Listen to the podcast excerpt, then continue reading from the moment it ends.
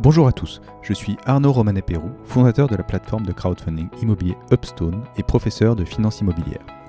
J'ai créé le podcast Des briques et des brocs pour échanger avec des professionnels de l'immobilier sur leur parcours, leur expérience, les thématiques du moment et les fondamentaux du secteur. Le but de tout ça? Tout simplement vous donner accès à un maximum de savoir et de connaissances sur le secteur. Bonne écoute Salut Victor, euh, merci de, venir à, mon podcast. Euh, je suis ravi de, t'avoir pour discuter un petit peu immobilier. Alors Victor, euh, Victor tu es un, de mes anciens élèves de l'ESCP, tu as assisté à mon cours il y a quelques années, c'était pas il y a si longtemps que ça. Exactement, oui. et, et, depuis, bon, tu as mené ta trajectoire et tu as notamment, enfin tu es aujourd'hui l'apôtre du mouvement FIRE. Exactement, Et tu es frugaliste. Exactement. Bah, merci Arnaud déjà de, me recevoir ici. Et euh, oui, effectivement, euh, j'ai fait mon petit bonhomme de chemin. Euh, donc, quand on s'est connu après, je suis allé assez classiquement en banque d'affaires. Et, puis, au fur et à mesure du temps, j'ai découvert finalement un mouvement qui s'appelle le mouvement FIRE, donc un mouvement américain, à l'origine né dans les années 90, avec un livre qui s'appelle Your Money or Your Life de Vicky Robin, que je vous encourage à lire, puisqu'il a été réédité. Alors, il est, il est qu'en anglais, malheureusement, mais je pense que qu'aujourd'hui, il est très accessible, hein, parce que c'est un livre un peu développement personnel américain, donc allez-y, même si, si le niveau, votre niveau n'est pas forcément au top. Et, euh, suite à ça, euh, bah, en fait, je me suis euh, vraiment lancé là-dedans. Et je me suis rendu compte qu'en France et de façon générale, quand on parle d'argent, il y a quoi? Il y a beaucoup d'argent, beaucoup d'ego. Et généralement, vu que c'est des sommes importantes, il y a beaucoup de commissions à se faire et du coup, euh, peu de personnes sont réellement transparents euh, dessus. Et je pense qu'il y a une nouvelle génération qui est en train d'émerger euh, aujourd'hui et avec des plateformes en ligne qui permettent, en fait, qui commencent à dire, OK, ben voilà comment ça fonctionne, voilà où l'argent va et, et où c'est beaucoup plus ouvert qu'avant. Donc là, tu, tu parles d'organiser un peu son épargne et ses investissements. Jusque-là, le, modèle était un peu cloisonné avec bah, des conseillers qui, qui distribuaient des produits un peu grand public, pas forcément bien personnalisés, qu'aujourd'hui, l'information est beaucoup plus accessible. Donc tu peux trouver plus le, le, produit qui va te convenir, puis il y a des nouveaux produits qui arrivent. Euh, euh, c'est un peu ça hein, ce C'est exactement ça. Le, mouvement FIRE, c'est un, un acronyme. Donc euh, FIRE, c'est pour Financial Independence and Retire Early. Et en gros, le, concept, c'est de prendre sa retraite de façon précoce. en français, mais j'aime pas trop le terme. En gros, c'est devenir rentier. Hmm. C'est que ça. et avant de devenir rentier, il y a quand même tout un, tout un exercice de se dire, OK, qu'est-ce que je veux comme vie? Est-ce que j'ai vraiment besoin de, de vivre avec 8, 10 000 euros par mois? Non. Est-ce que je pourrais être rentier, par exemple, avec 1000, 2000, 2000 euros par mois? On, on pourra revenir aussi sur le terme de rentier euh, puisqu'on a toujours l'impression de quelqu'un de très oisif. Mais dans, ce que tu construis toi, toi tu te construis un patrimoine qui, euh, qui, qui, quand même te demande du boulot. quoi. Oui, exactement. Alors après, il y a, en fait, je pense qu'il y a des gens qui ont des unfair advantage et qui peuvent hériter. Moi, je trouve ça très bien. Moi, j'ai rien contre ça. Et moi, en l'occurrence, pour y arriver, bon, bah, j'ai testé euh, plusieurs choses et euh, indirectement, j'ai dû euh, faire beaucoup d'économies, faire beaucoup d'efforts, beaucoup d'efforts d'épargne. Ah, tu as commencé ça sur tes premiers salaires? Alors sur mes premiers salaires, pas forcément, parce qu'à l'époque, moi j'avais plutôt une approche, en gros j'avais une vision de l'argent, j'avais l'impression que j'avais manqué de l'argent pour différentes raisons, et du coup mes premiers salaires, bah, je les ai plutôt dépensés. Donc mmh. quand j'étais en, en, plus, quand, quand, on est en banque d'affaires, généralement on travaille beaucoup, du coup on a très peu de temps pour euh, sortir, etc. Donc on a en fait indirectement des moyens très importants vu le temps qu'on a. Hmm. Donc euh, quand j'ai commencé, je gagnais, euh, je gagnais bien ma vie parce que généralement on fait ces métiers-là parce qu'on veut bien gagner sa vie et en plus intellectuellement c'est intéressant. Et à l'époque, donc 2008-2011, toute cette période-là, c'était l'endroit où on allait quand on hmm. voulait développer des compétences, beaucoup travailler. Aujourd'hui, c'est peut-être plus des startups ou plus Google, plus Facebook. il y, a eu un tournant, j'ai l'impression, du modèle où les les alumni de grosses écoles allaient sur les grosses boîtes de conseil ou les banques d'affaires et euh, dans, la, vague entrepreneuriale des années 2010, on a eu un mouvement où, même, le, les MBA commencent à aller euh, de plus en plus dans, dans, des postes sur, des, du développement de, de. Ouais. exactement. En fait, il y, avait pas, faut, faut, se dire qu'à l'époque, il n'y avait pas trop la quête de sens. Hmm. À l'époque, euh, nous, enfin, je pense nos générations, ceux qui ont 30, 40, 50 ans, on avait encore l'archétype de la réussite américaine des années 90. Nous, on est né en regardant des séries Beverly Hills. Hein, voilà. Hmm. donc, nous, on regardait le mec, il avait sa Porsche et on disait, OK, on veut devenir trader. Donc, il n'y avait pas encore eu trop de crise où, en fait, les traders et, enfin, étaient encore là, étaient encore successful à l'époque. Moi, mes potes qui sont traders aujourd'hui gagnent pas tant que ça. Oui, puis peut-être euh... qu'on comprenait pas bien ce que faisait un trader non plus, mais on savait qu'il gagnait beaucoup d'argent. Ouais, c'est ça ce qu'on voulait faire. Exactement, on se disait, oh, le mec, il a l'air de se marrer, euh, machin, on le mm. voyait tout le temps faire des fêtes et tout. Euh, côté Wall Street. Euh, Wall Street. Et il n'y avait pas encore ces notions d'écologie. Il faut, faut, se dire que nous, à l'époque, bon, ben, l'écologie, on n'en parlait pas trop, c'était pas là. Et, et, on se disait, ok, on va aller là-dedans. Et moi, j'ai pas mal de mes potes. Hein, donc, et d'ailleurs, ça a été des drivers pour eux pour aller faire des études type HEC, Polytechnique. Ça a été des drivers. Ils sont allés là-bas pour aller faire ce type de, job. Et là aujourd'hui, finalement, euh, je pense que dans les nouvelles générations, ceux qui aujourd'hui font HEC et Polytechnique, je pense qu'il y en a peu qui vont, euh, qui, qui, vont aller pour être trader. Et d'ailleurs, nous, ce qu'on a connu, et je pense qu'on est le, même prof indirectement à un moment, mmh. nous, on a été la première génération, on nous a dit, écoutez les mecs, ça sert à rien d'aller faire du trading, il n'y a plus de place et tout va être automatisé. Et moi, ça m'a, ça m'a marqué. C'était un, choc, ouais. un choc, Et je me mmh. suis dit, bon, bah, autant aller en banque d'affaires où il y a encore du boulot, ou même dans l'immobilier, ce qui peut être très intéressant, ce que, ce mmh. que je pense que tu as fait. Oui, puisque c'est vrai qu'en finance, donc on distingue la, finance de marché, qui est le côté trading, celle de marché, et le, côté corporate, où euh, on, fait, on est, on est dans, le, dans le développement des sociétés. Et, euh, le, côté trading est dans la salle de marché. C'est vrai que c'est beaucoup automatisé maintenant, c'est beaucoup des robots, c'est du, du trading haute fréquence, donc c'est de moins en moins euh, des, des cow-boys derrière leur ordinateur qui, qui font des paris insensés pour, pour gagner beaucoup d'argent. Euh, le, monde a beaucoup changé, pour le bien, pour le mal, je sais pas, mais en tout cas, ça, a beaucoup évolué. Ouais, c'est ça. Moi, je pense que j'ai eu la chance de faire partie de la dernière génération où euh, j'ai été assistant trader et euh, j'avais 16 millions à gérer sur des trucs où, bon, bah, c'était intéressant à l'époque, c'était marrant. Mais aujourd'hui, ça se fait plus. Mm. Aujourd'hui, tout est automatisé. Et donc, donc, pour faire le lien avec le mouvement Fire, donc, toi, tu, tu, commences à travailler, tu as tes premiers salaires, bon, tu, voilà, tu, tu craques, c'est la phase d'euphorie, tu dépenses, tu, tu, te détends, et puis il y a un moment, il y a un moment, il y a un truc qui se passe dans, dans ta tête? Ouais, parce qu'en fait, un moment, c'est bien, euh, vous commencez à rendre compte, vous pensez que vous gagnez beaucoup d'argent en fait, euh, à un moment, parce que, ok, par rapport à vos amis, etc., vous avez beaucoup de moyens, et surtout quand vous sortez, par rapport à vos amis, vous avez vraiment beaucoup de moyens parce que mm. vous sortez peu, et en fait, vous n'avez pas de vie. Euh, en banque d'affaires, vous faites quoi vous, dînez dans la banque tous les soirs, et vous rentrez avec un, taxi vers 1h du matin, et en fait, vous faites rien de votre vie, vous avez juste vos 3-4 costumes, et vous allez toujours bosser.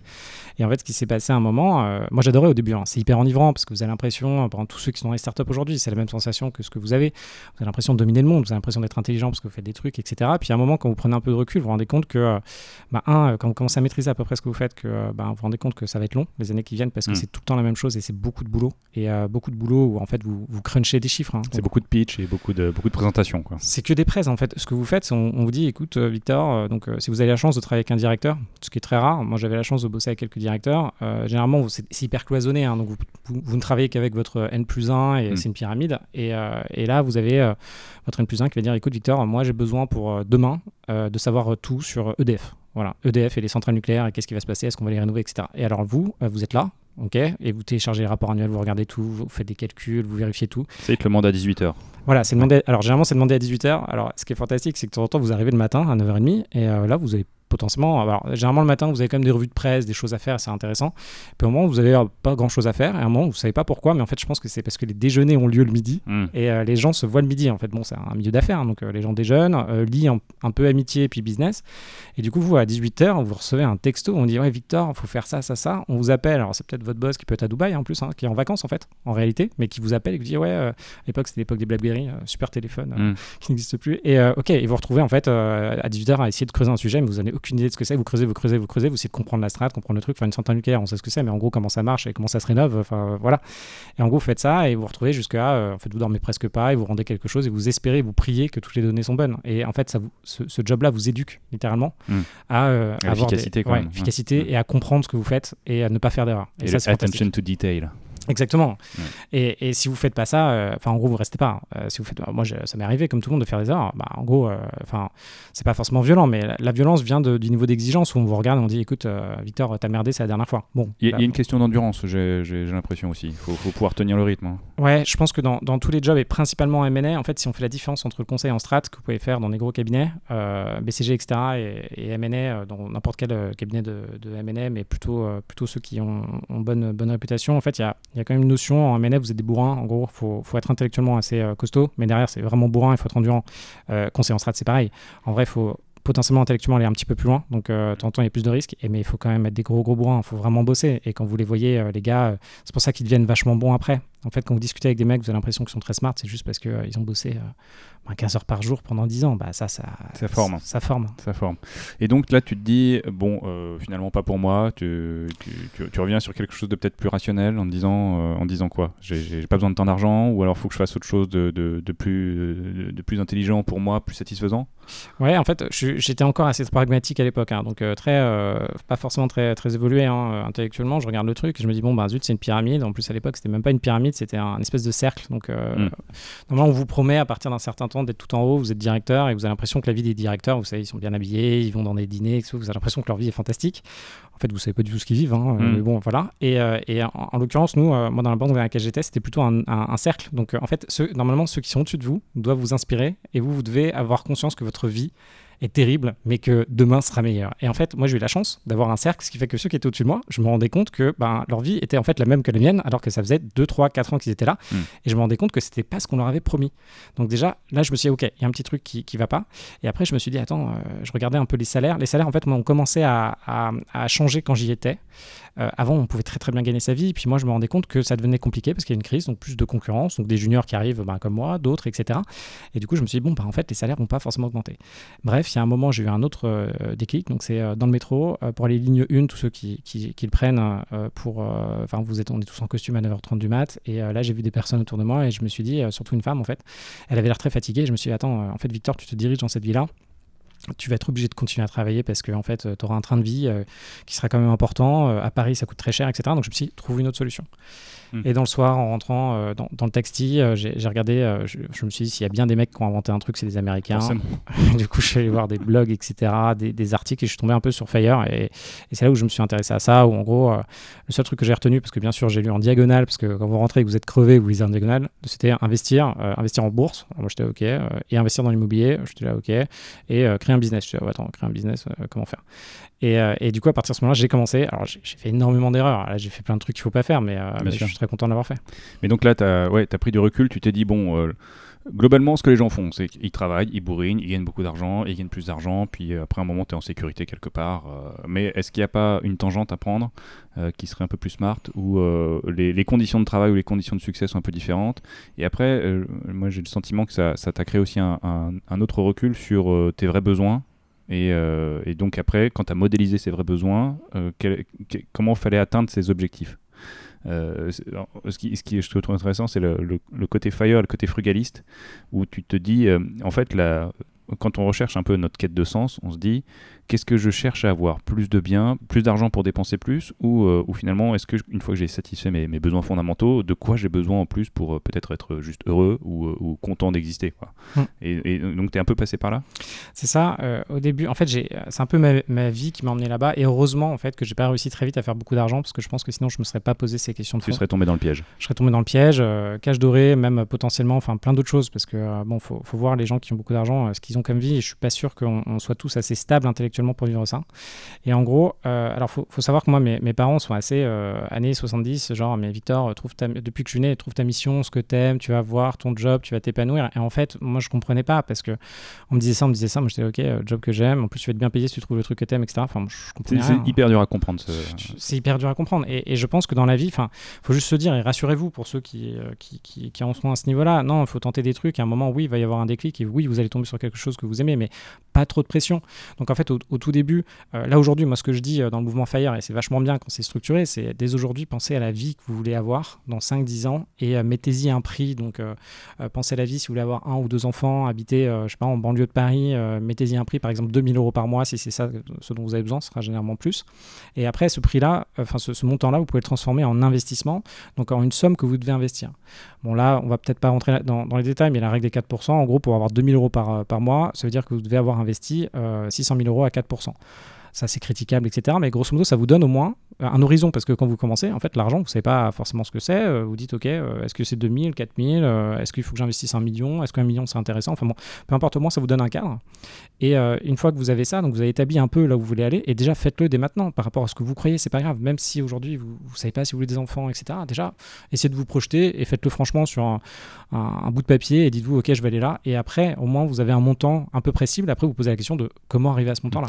La, règle des 4%, c'est quel est le patrimoine que tu dois constituer en, cash ou en investissement, qui lui-même va générer un intérêt de 4%, et ces 4% vont faire tes revenus. Exactement. C'est ça. Donc, ah, bon, 4%, c'est avant, après fiscalité, c'est le net que tu touches. Hein. Voilà, je, mm. je, pense que quand, quand, on fait ce type d'exercice, pour ceux qui sont comptables ou mathématiciens, il faut plutôt se dire, regardez votre pote, le physicien, qui fait des arrondis un petit peu partout, et en fait, c'est ça qu'il faut prendre. Il y a un mm. moment, si, et je pense que dans les métiers, tous ceux qui sont dans les métiers vraiment de la, la banque d'investissement à des chiffres, il faut vraiment prendre du recul et se dire, ok, non, je suis pas là pour traiter le taux d'imposition qui va évoluer, l'inflation, tout ça. Non, non, dans un premier temps, faisons quelque chose de très vulgarisé, et mm. après, on aura tout le temps de, regarder dans le détail. Oui, parce que un business plan, euh, donc en fait tu fais le business plan de ta vie en te disant bon combien je dois gagner, donc combien je dois créer de capital qui doit travailler pour produire euh, la somme dont j'ai besoin pour vivre et, euh, et, et, donc, donc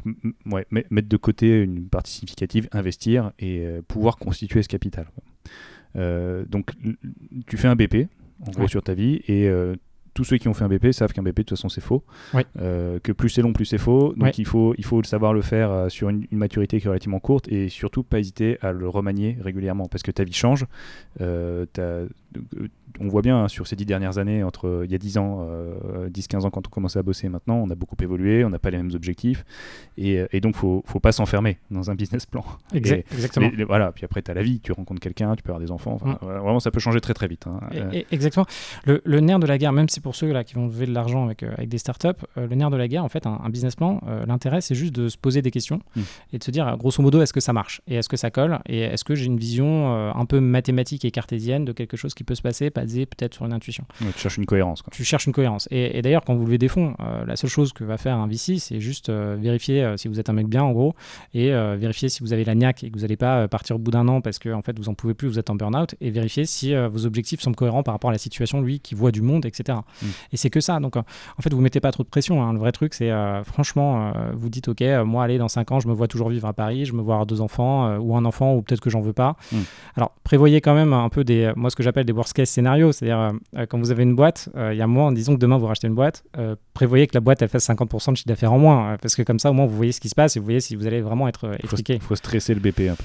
Ouais, voilà, faut le stresser. Donc votre vie, stressez là. Alors pour stresser votre vie, en fait, voyez-la plutôt en, en, positif. Donc beaucoup d'enfants, avec un bel appartement, parce que tout ça fait que en fait, vos coûts sont plus importants et du coup, l'argent que vous allez devoir euh, avoir euh, investi sera plus important.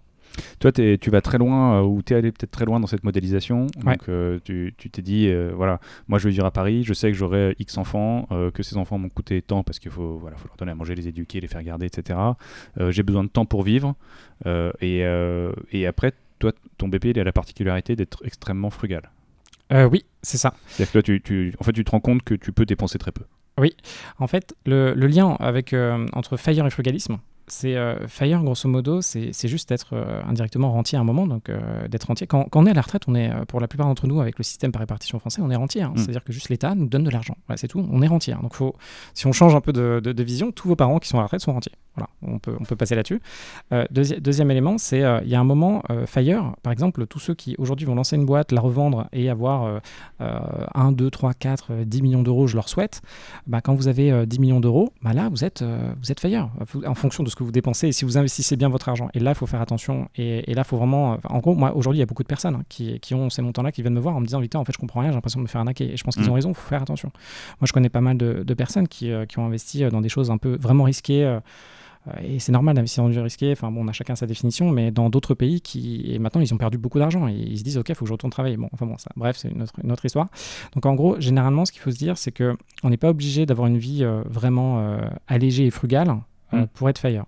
Par contre, euh, du coup, ce qui va se passer, c'est lorsque vous voulez devenir euh, finalement libre financièrement et vivre de vos rentes, il y a quand même un moment où il faut bloquer votre niveau de vie. Parce que si votre niveau de vie s'adapte toujours à vos rentrées, c'est ce qu'on fait tous naturellement et c'est normal. On dépense plus quand on gagne plus. On dépense plus quand, on gagne plus. Donc par exemple, là demain, vous gagnez 1000 euros de plus par mois, bah, vous pouvez partir une fois par mois en vacances et pour 1000 euros, ça va vite. Hein. Prendre un plus grand appartement qui va coûter plus cher. Plus grand appartement, changer, enfin, changer par exemple, au lieu d'aller dans un restaurant qui coûte 50 euros, vous allez dans un resto qui coûte 150. Et puis voilà, c'est parti. Et en fait, en réalité, vous le voyez même plus plus à un moment parce que vous habituez, c'est comme tout. Mm. Euh, on se rappelle, moi je me rappelle encore de mes McDo à 5 euros quand j'étais étudiant, j'étais hyper content d'y aller. Moi aujourd'hui, enfin, je vois les choses totalement différemment. 5 euros, ça n'a plus trop de plus trop de valeur pour moi, mais chacun à son niveau, il faut faire attention parce qu'on s'abitue à tout, donc aux choses négatives, mais aussi aux choses, mm. choses positives. Mais dans, le côté frugaliste, ce qui est aussi intéressant, c'est le côté responsable. C'est de se dire, euh, je, euh, je, je, prends un peu de recul sur la société de consommation, je prends un peu de recul sur cette, cette course où euh, plus, je, plus je gagne, plus je peux dépenser, dans quoi je dépense et pourquoi je dépense, et finalement quels sont mes besoins.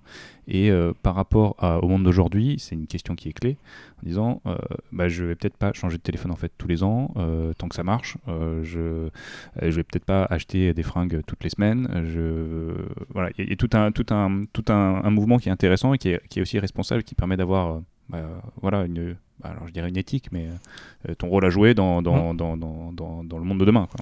Exactement, parce que là, là, on est quand même un petit peu coincé. Hein. Euh, on est coincé parce que nos standards toujours de réussite aujourd'hui, c'est des gens qui gagnent beaucoup d'argent et qui dit gagner beaucoup d'argent, généralement dépensent beaucoup. Et quand on dépense beaucoup, qu'est-ce qu'on fait? On achète une voiture de course, etc. Enfin bon, bref, ça va vite. Achète une voiture, deux voitures, trois voitures. Trois voitures, euh, et, et, ça va vite. Et on consomme en fait. On consomme et on fait vivre l'activité économique. Donc d'un côté, dans nous, ce qu'on connaît, c'est bien, ça fait des jobs pour tout le monde, etc. Mais bon, est-ce que ce modèle est toujours viable? Si la Terre était illimitée, en vrai, euh, et enfin, why not? Oui, on se poserait pas le problème. Ouais, lançons-nous, euh, consommons, etc.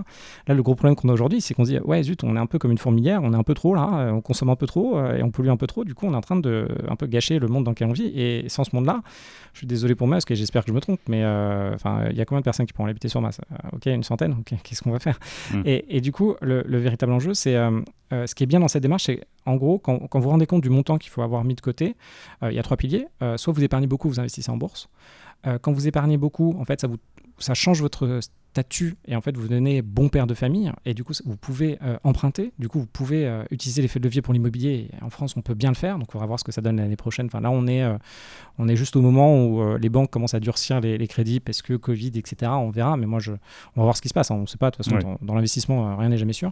Et le dernier élément c'est une fois que vous avez épargné à fond, que vous avez investi en bourse et que vous pouvez pas faire plus, une fois que vous avez utilisé tous vos effets de levier et que vous avez mis dans, dans l'immobilier, par exemple si vous n'arrivez pas à atteindre ces 600 000 euros qui vous permettent d'avoir 2000 euros, à un moment, vous passez au business. Et vous dites, OK, je crée en plus de mon job, parce qu'il faut quand même se dire un truc, euh, avoir des salaires, ça dépend dans quelle activité vous êtes, mais on est tous plafonnés à un moment, sauf euh, si on, arrive à être euh, le big boss et ou un des big boss où on est par exemple commercial et qu'il y a des gros contrats à signer avec beaucoup de marge. Mais sinon, en toute transparence, on est tous limités. Il y a des salaires quand, on voit nos amis qui ont à peu près 30 ans. voilà, moi aujourd'hui, les salaires qui sont vraiment plafond, c'est 80, 120 000 euros. C'est un peu compliqué, sauf si vous êtes en banque d'affaires, sauf si vous êtes dans les secteurs où, franchement ça y va. Et sinon, voilà, vous êtes vraiment, enfin, on est un peu limité à ça. Et euh, du coup, le, nerf de la guerre, c'est qu'une fois que vous vous rendez compte du montant qu'il faut investir, il faut trouver des solutions pour y arriver le plus vite. Mm. Et une des solutions, c'est quand même d'épargner beaucoup et du coup, là, de changer votre, votre rythme de, vie, donc euh, d'aller un peu moins au resto, etc. Donc, moi, je suis devenu, à un moment, je suis devenu, mais euh, hyper psychorigide. Hein. Euh, alors psychorigide, je dirais pas ça. Non, c'est un peu parce qu'en vrai, euh, quand vous me connaissez, c'est pas exactement ça. C'est en fait, moi, je comprenais pas comment gérer mon budget. Et donc, pour gérer mon budget, moi, j'ai besoin d'un truc que j'applique. En fait, moi, je suis, je suis un peu ingénieur de base. J'ai besoin hein. de rigueur, quoi. J'ai besoin de rigueur et puis j'ai besoin d'un truc simple. Moi, si, je commence à réfléchir, je suis perdu. Hein. Donc, moi, j'ai besoin de me dire, écoute, Victor, tu vas au restaurant, faut que tu dépenses 20 euros pas plus. Et tu vas une fois par semaine. Et du coup, moi, dans ma tête, j'ai resto, 20 euros une fois par semaine. Ok. Le midi, je me dis 5 euros. Bon, après, moi, j'ai un régime, je fais un jeûne alterné, donc en fait, je déjeune pas, donc c'est beaucoup plus facile pour contrôler mon, budget. Rassurez-vous, je suis pas maigre parce que j'aime beaucoup manger, j'aime beaucoup l'huile d'olive et c'est très gras, etc. Enfin bon, ça c'est autre chose, peu importe. Mm. Mais en gros, avec des règles très simples, en fait, je comprenais pas. Euh, c'est pour ça que je suis allé euh, dans mon dernier job, euh, qui en fait, je voulais avoir un sens à un moment et du coup, je suis allé dans, dans l'application Leader, je sais pas si je peux le dire, mais dans l'application Leader qui s'appelle Bankin sur la gestion de budget. 4 millions d'utilisateurs, enfin à l'époque quand j'y étais. Et en gros, la gestion de budget avec Bankin, moi je trouvais ça super utile pour plein de choses, surtout quand vous avez des investissements immobiliers, que vous avez plein de comptes. Moi j'ai plein de comptes bancaires, c'est galère, je sais jamais si on m'a payé, etc. Et en gros, ce que je trouvais dommage, c'est que la gestion de budget avec Bankin, je comprenais pas trop comment ça marchait parce que ça me parlait pas. Ça parle à beaucoup de personnes. Mais moi j'avais besoin d'un truc vraiment bête et méchant. Donc je sais combien je peux dépenser dans un dîner, dans des cadeaux, dans tout ça. Et en fait j'ai mes règles, j'ai un tableau et je sais, et comme ça, ça m'évite de, de déborder. Bien sûr que j'ai débordé. Là, avec Covid, la crise, tout ça, j'ai jamais dépensé autant d'argent. Euh, mhm. Pourquoi? Parce qu'il y a un moment, euh, enfin, c'est compliqué. J'ai perdu beaucoup d'argent sur des business. À un moment, bon, on va vous chercher la compensation. Moi, je suis pas encore sorti du système, système hein. donc si à un moment vous avez besoin de, vous tenir, à un moment, si vous commencez à bader en, faisant, en devenant frugaliste, n'hésitez pas à dépenser un peu sur des trucs qui vous font du bien. Donc si c'est, je sais pas, des fringues, c'était allez-y. Moi, c'était pas des fringues, c'était plutôt, bah, j'ai commandé de la bouffe, j'ai bouffé, j'ai pris un peu de poids, je le savais, mais à un moment, il faut juste absorber le choc. Hein. et donc voilà. Faut pas, faut pas chercher à se faire du mal pour se faire non, du mal. Non, puis c'est un, un, marathon, c'est un peu comme un, c'est un peu comme un régime. L'objectif, c'est sur le long terme, le court terme. Enfin, ça peut être aussi un objectif sur le moyen terme parce que en fait, ce qui est intéressant aussi en devenant euh, frugal, du coup, vous diminuez le niveau de vie que vous avez aujourd'hui. Du coup, vous vous habituez pas à monter de niveau de vie. Du coup, votre niveau de vie target, eh ben, il va être inférieur. Et hmm. quand ce niveau de vie est inférieur, eh ben c'est mieux. Parce que si, généralement, quand on fait ce tableau au début, qu'on se dit OK, combien on veut, etc., on va dire OK, moi je veux 10 000, en couple je veux 20 000 euros, enfin des gros montants. Après, on se rend compte que c'est quand même 1, 2, 3, 4 millions qu'il faut aller chercher. ça fait des montants significatifs à épargner. Euh, c'est énorme. Et, énorme, et à investir. Et après, tu peux, tu peux redevenir un petit peu raisonnable en disant finalement, j'ai peut-être pas besoin de 10 000. Peut-être qu'avec 8 000, on, va voir déjà comment ça se passe. Et après, on fait, bon, euh, finalement, 4 000, n'est-ce pas Et en fait, c'est pas trop grave parce que l'essentiel, c'est de se lancer dedans. Et quand mm. vous lancez, euh, ben, indirectement, au bout d'un moment, quoi qu'il arrive, si, si ce qui vous a drivé au début, c'est les 10 000 euros, bah, allez-y, allez-y, allez-y. Parce que tout ce que vous allez faire pour atteindre ces 10 000 euros, si ça ne vous fait pas déprimer, hein, eh ben, ça vous permet d'avancer. Et à un moment, vous allez, euh, enfin, moi je peux le dire avec euh, le peu d'âge euh, que, j'ai aujourd'hui, mais vos, envies, votre notion de succès, tout ça, ça va changer dans votre vie. En fait, plus, plus vous allez, si, vous êtes plus jeune dans, le podcast, mais plus vous allez vieillir, en fait, plus vous allez rendre compte que bon, bah, ce qui vous importe réellement, c'est peut-être juste prendre un, café avec un pote et, de rencontrer des gens que vous trouvez smart dans votre domaine. Et puis voilà. Et hmm. puis, puis nous, tous nos potes, moi j'ai plein de potes qui n'ont pas pu acheter à Paris, ils sont partis. Et ils sont très contents. Ils sont très contents de là où ils sont aujourd'hui, alors Mais oui, finalement. Donc, finalement, euh, ils sont très contents. Voilà, vous allez voir, tout, tout évolue. Ce qui est, ce qui est euh, intéressant dans la Dynamic Fire, c'est de se dire aussi, je me prends en main euh, pour organiser ma retraite. Parce que toi, l'acronyme RE dit Retire Early, mais finalement, tu n'es pas obligé de, partir à la retraite à 40 ans. Tu peux te dire euh, juste, je fais pas super confiance au système, ou en tout cas, je veux me prendre en main, et moi, je veux être à la retraite entre 60 et 70 ans. Euh, je veux tant de milliers d'euros par mois, donc j'ai 40 ans ou 30-40 ans pour mettre ça de côté et créer mon capital. C'est ce que beaucoup de gens ont fait sans le savoir, finalement, en commençant à investir dans des appartements, dans l'immobilier, c'est quelque chose d'un peu commun, et qui ont constitué du capital. mais mais voilà, le, là, tu toi, tu fais un exercice très stressant dans le sens où tu estimes pouvoir partir à la retraite à 40 ans. Donc ça demande un, effort euh, considérable de, euh, de, frugalité et, euh, et d'investissement. Mais après, tu peux te détendre et te dire, bah en fait, euh, moi je veux pas être rentier à 40 ans, je veux être rentier à 45, 50, 60 ans, et du coup, ça te détend un peu sur, sur le BP, quoi. Exactement. Moi, moi, en vrai, j'ai stressé le BP, euh, c'est exactement ce que tu dis. Le, en fait, euh, retire early, quand, quand, on va aux États-Unis, bon, la plupart n'ont pas de retraite s'ils ne mettent pas d'argent de côté, donc en fait, juste, c'est retire, quoi. Donc, mm. est-ce que tu veux être à la retraite? Après, ce que je trouve très intéressant avec cette méthode, c'est que au moins, si vous la creusez, ça vous donne toutes les bases pour comprendre les investissements et après, euh, vous avez en fait une finalement, c'est une éducation financière que euh, potentiellement on n'a on a même pas quand on fait. Euh, c'est dommage parce que quand, quand, on est en, école de commerce, etc., on va avoir une éducation financière, mais des entreprises. Hmm. Et en fait, peu de personnes font le lien entre. En fait, une entreprise, on peut se traiter soi-même comme une boîte. Et moi, c'est exactement ce que j'ai appliqué. En fait, tout ce que je faisais au début en regardant les entreprises, bah, d'ailleurs, dans, dans, tes cours aussi, ce qu'on a appris sur l'immobilier, je me suis dit, mais en fait, si je prends ce truc-là et que je l'applique moi perso sur mes investissements, bah, c'est exactement pareil. Bon, il y a vous n'avez pas accès aux mêmes outils potentiellement, il faut changer un peu, la fiscalité n'est pas la même. c'est l'idée, quoi. Voilà, c'est l'idée. Et, en gros, c'est, euh, ça vous permet vraiment de, Et surtout dans le système actuel, c'est-à-dire qu'aujourd'hui, bon, euh, est-ce que c'est bien ou pas Je ne sais pas, je ne suis pas là pour juger, mais en gros, le système va dans un sens où euh, déjà ceux qui ont des très gros revenus vont moins cotiser et. Enfin, oui, vont moins cotiser et. Enfin, vont on va dire, grosso modo, vont moins cotiser et surtout avoir moins de retraite, parce que leur retraite va être plafonnée, la retraite par répartition, et du coup, on va leur donner plus les moyens pour qu'ils puissent investir, pour s'en sortir et investir dans l'économie. Donc mm. dans l'économie, euh, ça va être dans des, euh, dans des PME, des TPE, dans l'immobilier, etc., pour qu'ils puissent, eux, avoir, garantir leur niveau de vie euh, à la retraite. Donc système évolue. Quoi. Ce qui n'est pas évident, et ce que tu mentionnes très bien, c'est que le, monde anglo-saxon est très différent du, mm. du, monde français, où nous, on a une organisation, c'est-à-dire qu'on a un État qui nous prend en charge. Mm et, euh, et euh, qui, euh, qui nous permet de, bah, de, de, cotiser indirectement au, travers, au travers des différentes charges et, des caisses de retraite. Ce qui fait qu'on n'a pas euh, cette idée de se prendre en main. Mm. Euh, euh, par contre, on sent que le système qu'on a beaucoup vanté jus- jusque-là peut arriver à bout de souffle, Mm. donc on peut avoir ses limites. Et, et là, c'est là où il faut se prendre en main. Donc il Mm. faut commencer à s'organiser et se dire, bon, en fait, tout ce qui était fait indirectement, c'est-à-dire que jusque-là, quand tu cotises à, à des différentes caisses de retraite, tout ça, finalement, l'investissement, il est fait, il est, il est mutualisé. C'est des organismes qui vont collecter un peu d'argent sur beaucoup de personnes, qui vont investir à la fois dans l'immobilier, les actions, les obligations, et qui vont redistribuer cette richesse à un moment quand on a besoin. Mais il est, c'est un système qui est aussi basé sur la croissance, en, Mm. en disant qu'il y a de plus en plus de gens qui bossent dans une population qui grossit. Mais là, voilà, euh, on, on voit la limite entre euh, bah, qui- la, la durée de vie qui s'allonge. Donc euh, des gens qui sont plus longtemps à la retraite, on, a, on a une population qui vieillit, donc on a un renouvellement qui n'est pas suffisant. Donc finalement, le, système peut arriver à bout de souffle. Et c'est là que euh, bah, la, notion de bon, je prends les choses en main et je, m'assure moi-même de mon avenir peut être un petit peu rassurante en se disant euh, bon, il y a un système qui existe, mais le système il peut avoir ses lacunes. Euh, donc maintenant, il faut que je, faut que je me prenne en main, faut que je, faut, que j'investisse moi. Et en fait, ce qui a été fait indirectement pendant des années, il faut que je le fasse moi en parallèle, en, en complément, en supplément, pour pouvoir m'assurer, m'assurer mes vieux jours. Exactement. Et, du coup, après, comment on fait? Et, là, aujourd'hui, euh, encore une fois, on va, on va retomber sur euh, un secteur euh, d'investissement et, bancaire, aujourd'hui, à l'heure où on parle, qui n'est pas fait pour ça. C'est-à-dire qu'on va aller voir son conseiller qui n'est pas forcément formé. Euh, son conseiller, euh, moi, le niveau des conseillers que vous avez dans votre banque aujourd'hui, il n'est pas assez bon. Euh, moi, je suis plus qu'open pour euh, que les banques que je vois avec elles, pour qu'on explique Fire à tout le monde et qu'on avance. Mais aujourd'hui, ils sont plutôt formés en étant des commerciaux pour vous vendre des produits et toucher des commissions. Donc, c'est pas la même chose. Là, tout est en train d'évoluer. L'épargne salariale est en train d'évoluer, etc. En fait, la génération, à chaque fois, dans chaque génération, il y a des transitions. Et là, la transition qui est en train d'être effectuée, il y a plein de startups qui se lancent pour vous aider à investir en bourse plus simplement avec un bon modèle, enfin, un modèle qui est plus actuel. Pareil sur l'épargne salariale. Je sais pas, il y a Epsor, je trouve ça, euh, ouais, Epsor, je, crois, euh, je trouve ça super. Il y a Yomoney, Nalo, tout ça.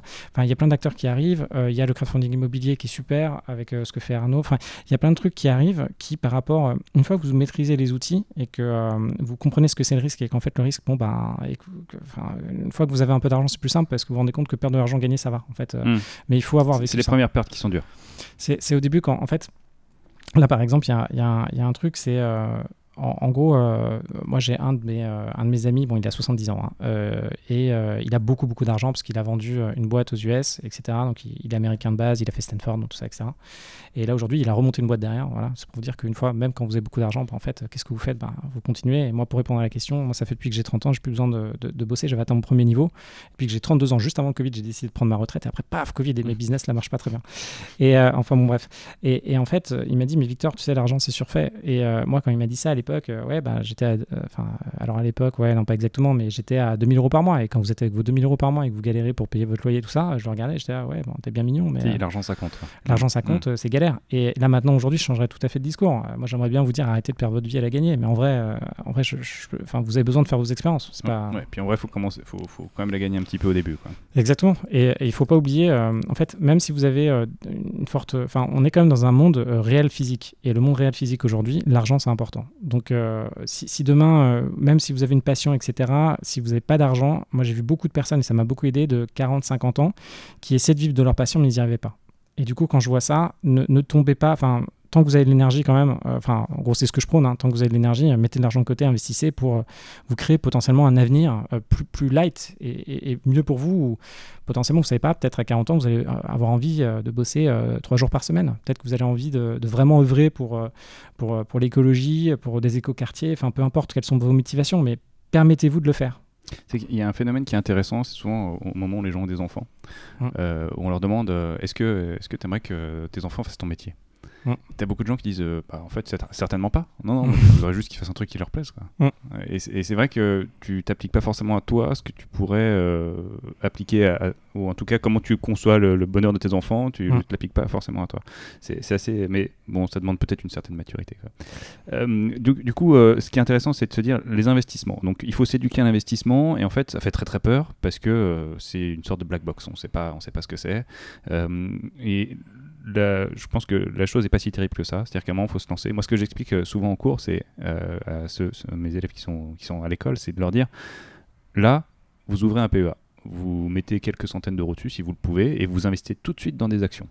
L'idée, c'est pas de perdre, de gagner, de boursicoter, c'est juste de commencer. Hein. Une, fois que, une fois que tu commences à, investir dans des actions, tu, bah, tu vas t'intéresser, tu vas t'éduquer, tu vas comprendre pourquoi ça monte, pourquoi ça. Enfin, tu vas essayer de comprendre parce que souvent, c'est. Mmh.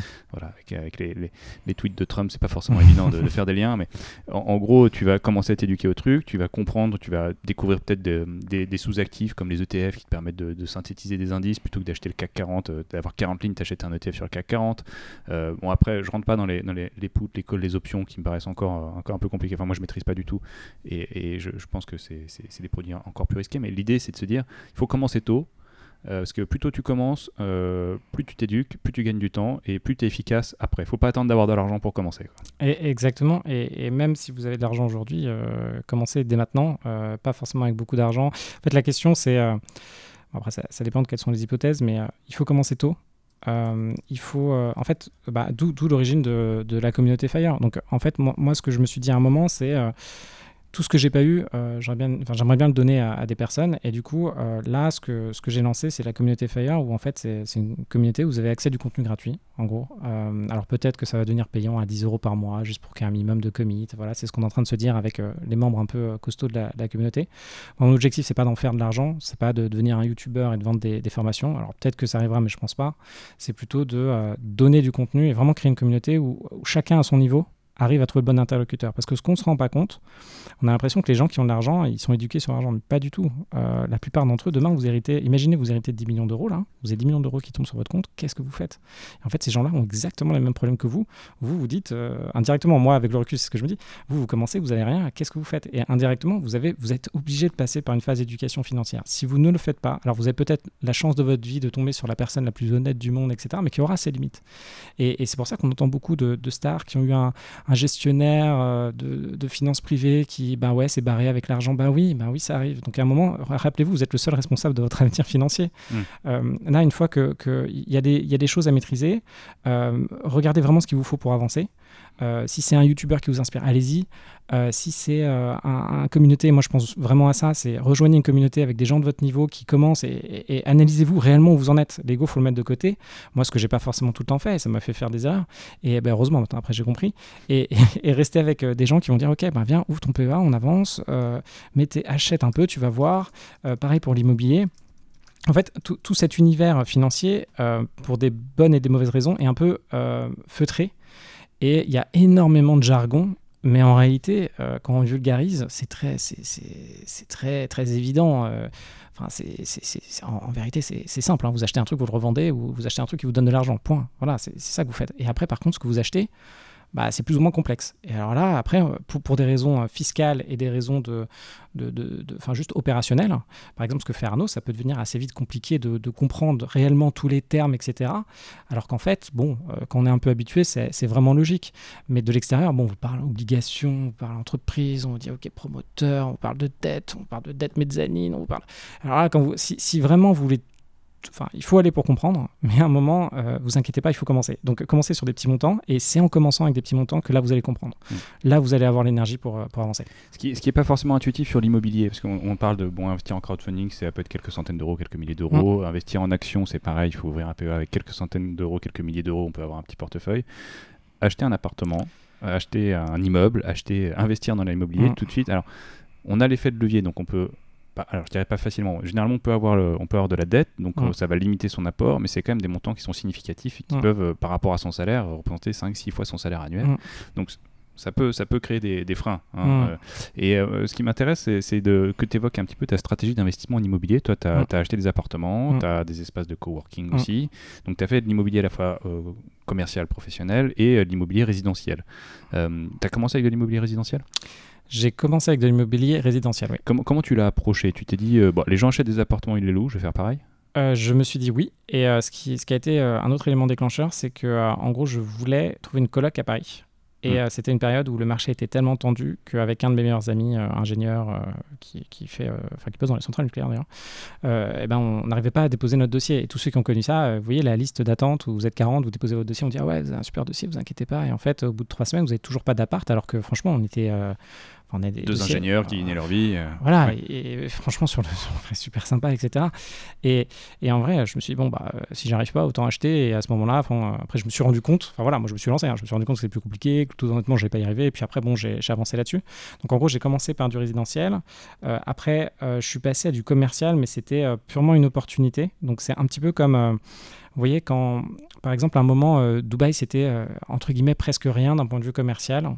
Et euh, tous les malls commençaient à s'ouvrir. Et là, il y a des gens qui ont fait beaucoup d'argent. Comment Ils se sont dit, mais Starbucks, faut l'emmener à Dubaï. Hmm. Mais euh, je sais pas, euh, les, les, cafés euh, Richard, faut les emmener à Dubaï, etc. Et du coup, ces gens qui sont en intermédiaire ont pris quelque chose qui marchait bien dans un pays, etc. Vous pouvez toujours le faire. Il y a toujours des pays qui sont en avant sur un sujet, etc. Vous pouvez toujours prendre une chaîne de café, etc. Vous pouvez y aller. Hein. Bon, faut être un peu costaud pour le faire. Et généralement, quand, quand, les personnes sont, qui ont lancé ça, les fondateurs, recherchent un certain niveau. Donc, il faut quand même, si vous voulez faire ça, ils vont attendre de vous que vous ayez déjà géré un restaurant, peut-être un hôtel, etc. C'est comme ouvrir une franchise McDo. Hein. Ceux qui ont fait ça, c'est fantastique d'un point de vue patrimonial. C'est énorme. Après, d'un point de vue éthique, faut voir. Mais d'un point de vue patrimonial, c'est énorme.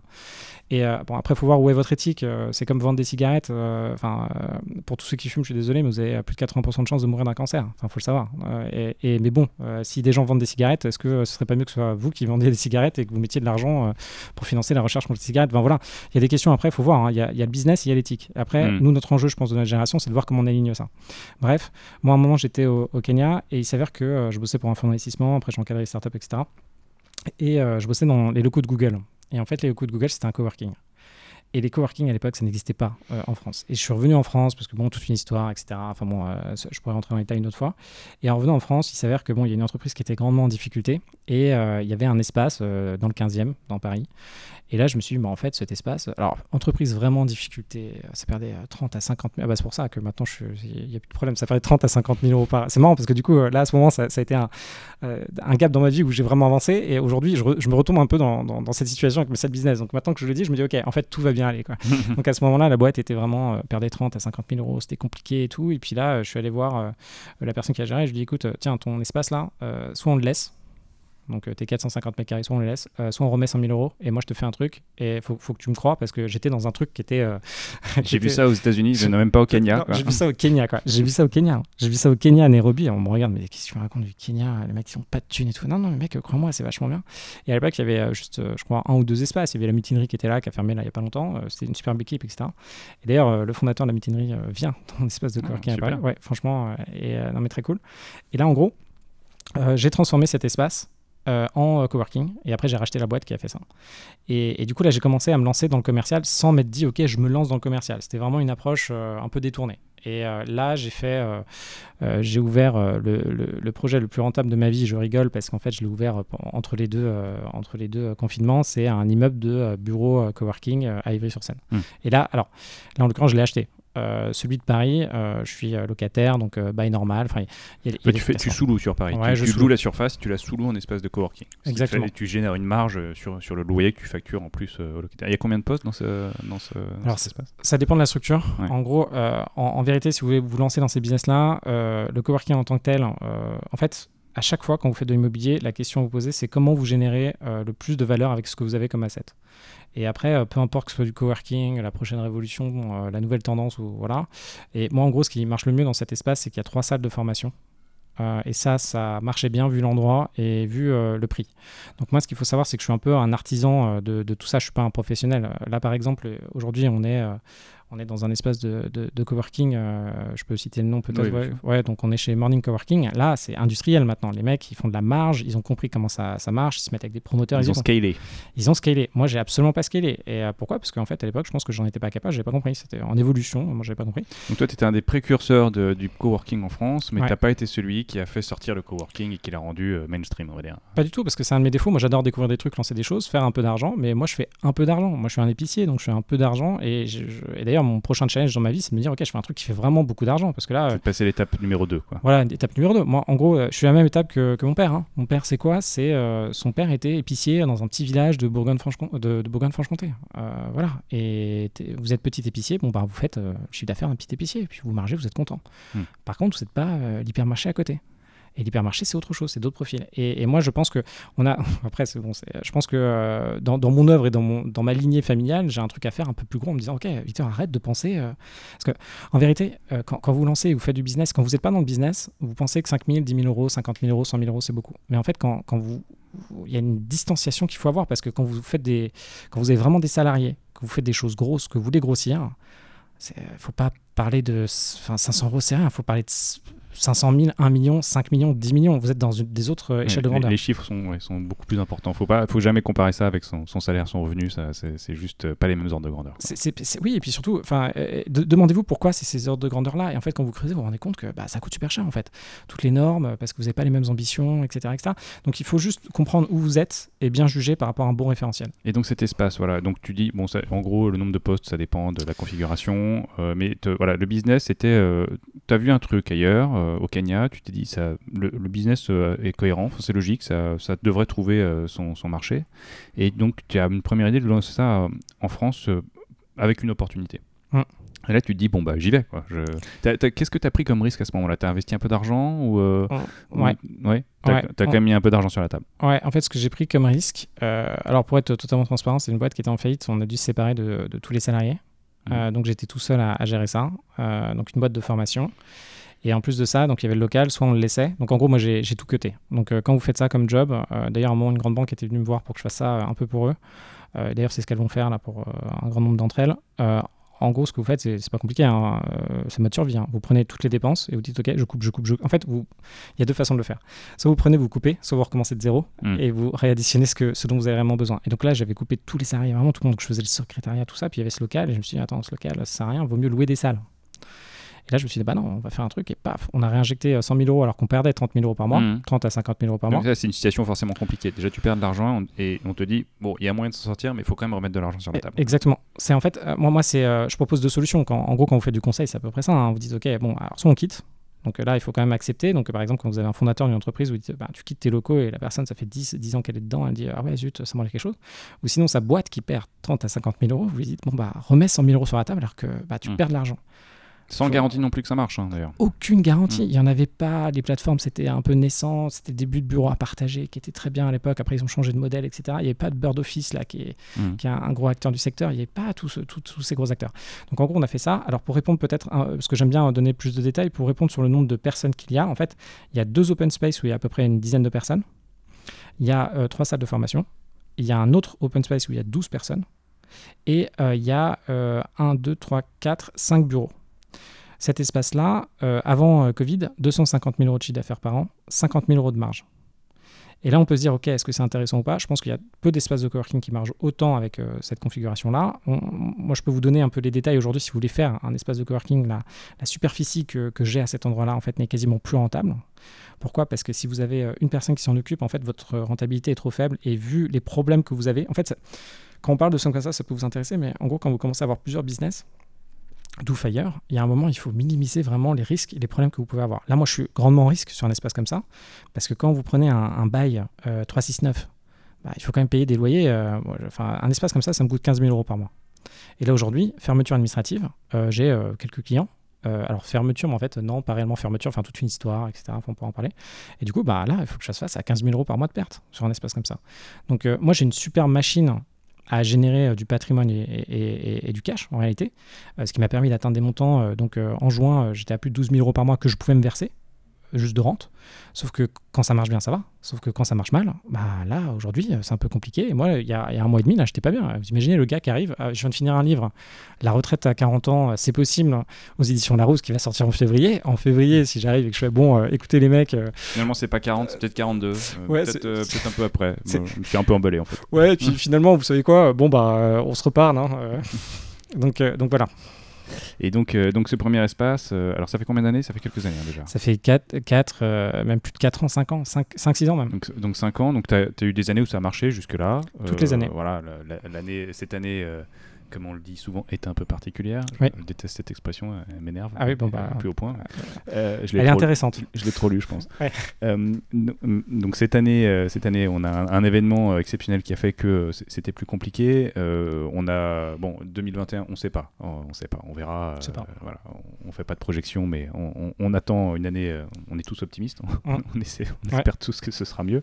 Et, et donc, fort de cette première, ce, premier espace de coworking, tu t'es dit, je vais en faire un autre Alors, euh, tu t'es dit je vais en faire un autre ou tu as eu une opportunité d'en faire un autre?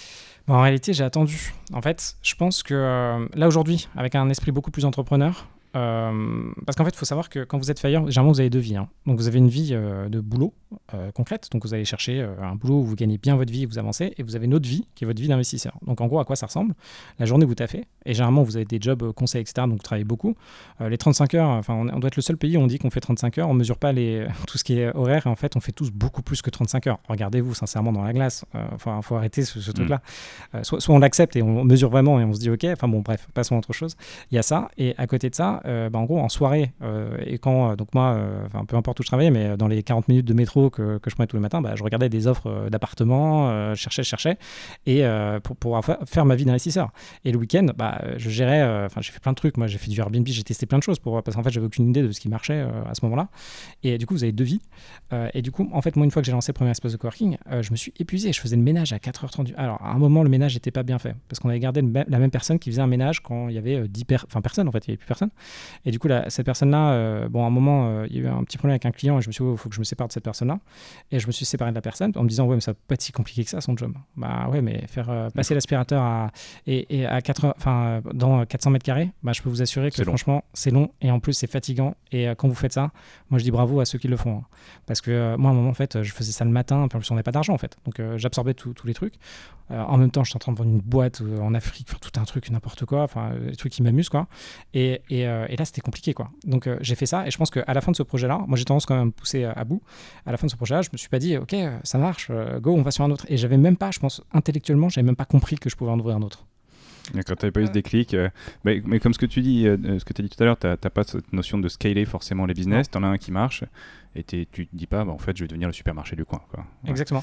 Et, et- et donc, tu es quand même arrivé à, à la conclusion, ou en tout cas l'opportunité d'ouvrir un deuxième espace. Alors, deuxième espace, là, c'est très récemment. Euh, ce qui s'est passé, c'est, euh, euh, pour donner un peu de, chronologie, du coup, j'ai fait cet espace, j'avais déjà acheté donc, un ou deux appartements, j'ai fait cet espace-là. Après, j'ai continué mes investissements en immobilier en propre. ou en, SCI, on va pas forcément entrer dans les détails. Et à un moment, en fait, je me suis dit, bon, bah, mon objectif FIRE est quand même assez important. Comment je fais pour l'atteindre? Et euh, du coup, tous les, euh, j'ai commencé à, racheter des business ou en avoir à côté pour générer de l'argent, pour que ces business-là me permettent en fait d'emprunter et de faire autre chose. Donc ça m'a pris du temps. En fait, J'a- j'avais prévu. Il y, énormément. C'est pour ça qu'il faut faire votre euh, en gros business model de votre vie parce que vous devez prévoir à l'avance ce qui va se passer. Donc moi j'avais prévu, mais il y a 5 ans du coup j'avais prévu de faire mon deuxième espace, mais comme ça. Et surtout je m'étais dit, mais attends, tu es en train de payer, allez, 10, 15 000 euros de loyer. Euh, regarde tout ce que tu es en train de générer pour la propriétaire et toi, qu'est-ce que tu fais? Et je voyais les prix de Paris qui augmentaient et en fait, j'étais maintenant- je suis arrivé à un stade où j'étais incapable d'acheter le local dans lequel j'étais. Bon, Mm. j'ai essayé de l'acheter plein de fois, hein. Mais euh, le propriétaire, euh, la propriétaire, qui est très gentille et je la remercie en ce moment de m'aider dans ce genre de situation. et, et en, en gros, j'ai pas pu, donc je me suis organisé pour acheter ça. Et ça faisait longtemps aussi que je voulais acheter un immeuble, mais entre patrimonial et cash flow, donc on va rentrer dans le détail. Et du coup, là, je l'ai fait euh, bah, quand j'ai eu l'opportunité, donc quand j'ai mis euh, 300 000 euros de côté pour pouvoir euh, me leverager à euh, 2 350 000 euros, le prix euh, d'un immeuble euh, assez conséquent en Ile-de-France. Donc, dans ta to-do list, tu avais acheté un immeuble? Exactement. J'avais acheté un immeuble euh, et euh, à Paris. Bah oui, tant qu'à Ouais, faire. ouais, tant qu'à faire. Et euh, bon, après, on se rend compte que la vie, c'est pas exactement ça. Ouais. Ouais. D'accord, du coup, tu es allé un petit peu plus loin, euh, tu t'es un peu écarté de ton, ton objectif. Mais, à 500 mètres. mais- ça, ça. mais tu as quand même acheté un immeuble. J'ai quand même acheté un immeuble en, en Ile-de-France. Euh, après, il faut voir. euh, J'espère que ça a bien marché. Là, maintenant, je prends du recul. Si ça marche pas, c'est pas grave. On revend et voilà. Mais l'idée, l'idée elle, est, elle est hyper sexy, c'est-à-dire que acheter un immeuble, ça, ça peut paraître complètement fou. C'est- C'est-à-dire, bon, moi, je- on peut se dire, je vais acheter un appartement, je vais, je vais, mettre, je, je vais faire un investissement locatif. euh. En fait, euh, le, le- acheter un immeuble, ça paraît tellement lointain, tellement inaccessible que ça, ça doit même pas venir à l'esprit de 99% des gens. Enfin, moi, ça me Ah viendrait ouais. pas forcément à l'esprit Ouais. de dire, je vais acheter un immeuble. Ouais. Euh, pourtant, pourtant, bon, tu l'as fait, quoi. Ouais. Tu l'as fait. Et euh, bon, ça demande beaucoup d'argent. Donc, toi, ce que tu expliques, c'est que tu as, réussi à générer du revenu avec tes, tes business à côté, plus, euh, plus tes salaires, ce qui t'a rendu solvable Exactement. pour avoir le crédit. Alors, cet immeuble, euh, techniquement, il est logé dans une société. Exactement. C'est la société qui s'est endettée, Oui. mais c'est quand même toi qui es le propriétaire de la société, donc Oui. un peu le garant de, de, de- l'ensemble. Donc, euh, Ouais. c'est ta solvabilité qui est analysée ou c'est la solvabilité du business? Alors, généralement, c'est les deux, mais souvent Mm. du business. Ouais. C'est-à-dire qu'on regarde le business, la banque va regarder le business en disant crédible, pas crédible. Ouais. Ok. Et si c'est pas si- marge de sécurité, c'est qui tient le business et Oui. est-ce que lui on peut aller le chercher si, si jamais on a difficulté à recouvrer le paiement quoi? Exactement. Ouais. Et il faut savoir que la banque qui m'a suivi, c'est la banque qui me dessus depuis, depuis, que j'ai commencé. Donc ils ont vu mon évolution, ils ont vu ma capacité aussi à épargner, à rembourser par anticipation certains biens et à être très pragmatique. Donc une fois que vous êtes... c'est une, notion de confiance. Hein. Les, banques doivent avoir confiance en vous. Et d'ailleurs, si vous voulez vous lancer dans, dans, ce qui est Fire, il y, a plein de banques en ligne aujourd'hui qui peuvent vous donner des intérêts sur des cartes qui coûtent moins cher, etc., etc. Mais à un moment, il faut trouver des partenaires. Et les partenaires, ça va être les banques plutôt régionales. Ça va être, moi, c'est Banque Populaire, ça va être le Crédit Agricole, ça va être des banques qui vont suivre des entrepreneurs. À un moment, vous devenez bah, entrepreneur de votre vie. Hein. Hmm. Donc, vous arrivez sur des montants qui sont assez conséquents. Juste pour revenir sur les immeubles, en fait, au début, c'est une question qu'on m'a assez souvent posée quand je dis, voilà, j'ai tant d'appartements, etc. Euh, moi, quelqu'un qui a 100 appartements, ça me fait absolument pas peur. Pourquoi? Parce qu'il y a des endroits, il faut quand même se dire qu'un appart- un immeuble, ça coûte 40 000, 100 000 euros. Et dans un immeuble, vous avez 5 appartements. Donc en vrai, vous aujourd'hui, avec votre résidence, si vous avez une résidence principale à Paris aujourd'hui euh, qui, qui, fait 60-70 euh, mètres carrés, vous êtes à 800 000, 1,5 million. Vous imaginez le nombre d'immeubles à 100 000 euros avec 5 appartements que vous pouvez acheter. Voilà la réalité. Il faut, faut, en fait désacraliser le truc. Oui, ça, ça, tu fais référence à certains vendeurs de rêves sur YouTube qui, euh, qui te mettent en avant des gens dont le talent immense leur a permis d'être propriétaire de X appartements à 27 ans mm. et de générer une première rente. Mais oui, quand on creuse un petit peu, effectivement, tout tout le marché ne se réduit pas au marché parisien et on a des zones euh, où, le prix de l'immobilier est pas dérisoire mais très très faible, euh, qui permet de, de, bah, de, multiplier les, les, les, acquisitions et donc se dire en, en, volume j'ai tant d'appartements mais en, en, monnaie trébuchante c'est pas forcément euh, bah. incroyable. Ce, qui, ce qui fait le lien aussi avec le risque, c'est que souvent on, donc on est dans des zones où il y a beaucoup moins de demandes, qui, sont, qui sont moins peuplées et sur lesquelles bah, l'investissement initial est moins élevé mais la, la rentabilité du loyer va être beaucoup plus forte. Exactement. Euh, ce qui veut dire qu'on a un risque quand même de location. Exactement. Euh, toi, tu as une aventure à 3. Alors, ah, c'est pas, pas, non plus la, fin du monde, mais euh, tu t'es éloigné du, du, marché parisien.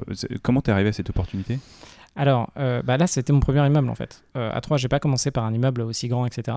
Euh, je suis arrivé, donc à l'origine, c'est une collègue qui m'a dit, alors moi, j'étais pas à 3, elle m'a dit, tiens, avec mon, avec mon, mon copain, mon mari, on vient d'acheter un appartement locatif à 3, ça marche très bien, etc. Bon, en l'occurrence, c'est Alexandra, je lui dis bonjour, et son appartement a brûlé, l'immeuble a brûlé. Donc, je pense qu'après, elle n'a plus refait du locatif et maintenant elle est à Aix-en-Provence et bosse dans une start-up. Et, euh, et je pense qu'il y a toujours des mauvaises aventures, il faut être accroché hein, dans, dans, le, dans, dans, ça. Mais bon, ça se passe très bien. Euh, et du coup, moi j'ai acheté mon premier immeuble euh, à Troyes qui ressemble plus à une maison qu'autre chose et, et où j'ai eu vachement de désaventures. Mais là, on arrive sur des montants. Le premier immeuble que j'ai acheté, celui-là, je crois qu'il est à 45 ou 55 000 euros. Il y a trois appartements. Hmm. Après, il faut rajouter quand même 40 000, 40 000 euros de travaux. En gros, projet à 100 000 euros. Oui, mais voilà, il n'y a, pas de mystère, tu l'as payé pas très très cher euh, parce qu'il y avait un petit peu de revalo à faire, un petit peu de travaux pour le rendre un peu, un peu clean. Et tu l'as loué après. Et après, je l'ai loué, et là, j'ai eu, euh, j'ai eu des mésaventures, euh, j'avais peur parce que je connaissais pas, etc. Puis c'est à 3, donc à 3, tu mets combien de temps pour y aller? Alors à 3, je, on met une heure et demie, gare, gare de l'Est, TER. Euh, qui, en fait, pourquoi j'ai aussi acheté à 3 Parce que c'est le même TER qui m'emmène chez mon père, qui habite euh, dans son petit village euh, super loin. Et du coup, 3, je le voyais à chaque fois. Donc je me suis dit, tiens, je connais. un super TER qui prend 3h30, maintenant 4h. Vraiment, faut, faut arrêter. Il se balade. Ouais, c'est d'ailleurs, je crois, la dernière ligne au diesel de France, hyper déficitaire. Enfin bon, bah, passons.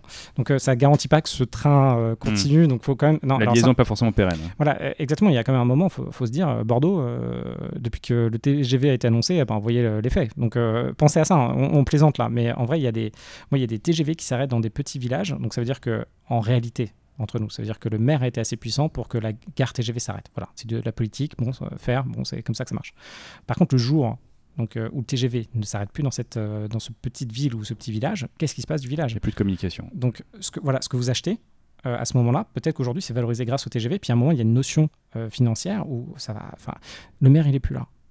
Hmm. Il n'y a plus ce poids politique ça s'arrête. Donc euh, voilà, euh, quand, quand, vous allez chercher de la renta, euh, assez souvent, alors je ne sais pas qu'est-ce qui est le plus risqué entre acheter un appartement aujourd'hui à Paris 1 million d'euros et acheter un, immeuble dans une, dans une ville de taille plus de 10 000 habitants, 200 000 euros et que vous le mettez en location.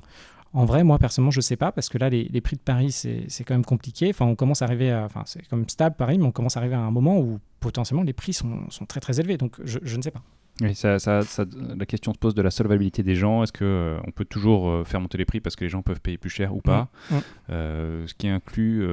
bon, il y, a plein, y a plein de paramètres dans l'analyse, mmh. mais c'est vrai que ceux qui revendent pour acheter ont déjà bénéficié de la hausse, donc en plus de capital, donc peuvent acheter, acheter plus cher. Mais les primo-accédants qui ont dû mettre de côté pour constituer leur rapport doivent emprunter plus. Et, et donc, il y a peut-être une limite.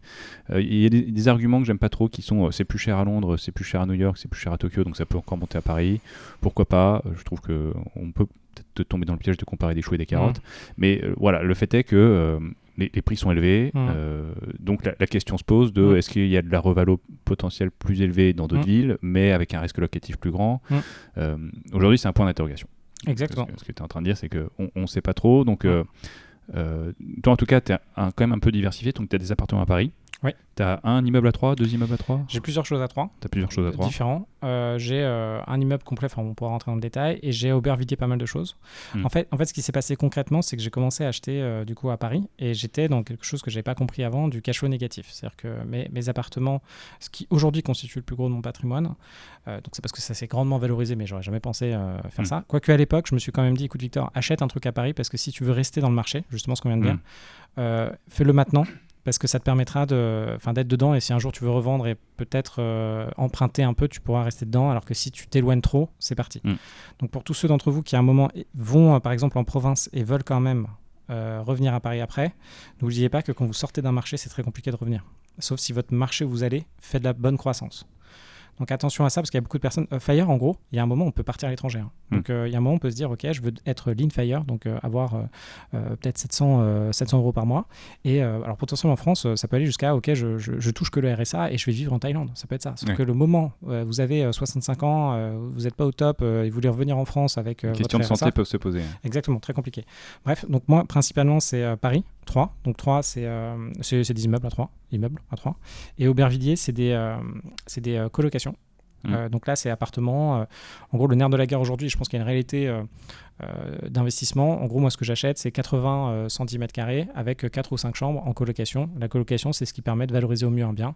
Là, tu as, évoqué la notion de cash flow négatif qui est hyper intéressante. Ah Donc, tu as, acheté des appartements et le cash flow négatif, ça veut dire qu'en gros, tu t'es endetté pour les acheter, que tu as un loyer, tu touches du locataire, mais ce loyer ne va pas couvrir l'échéance de l'emprunt. Parce que dans cet emprunt, tu dois rembourser du capital et tu payes des intérêts. Donc, en gros, tu dois mettre un complément. Exactement. donc, ça te demande un effort d'épargne supplémentaire, ce qui fait que euh, ça, ça, ça handicape ou ton train de vie ou ton salaire ou ta capacité d'investissement.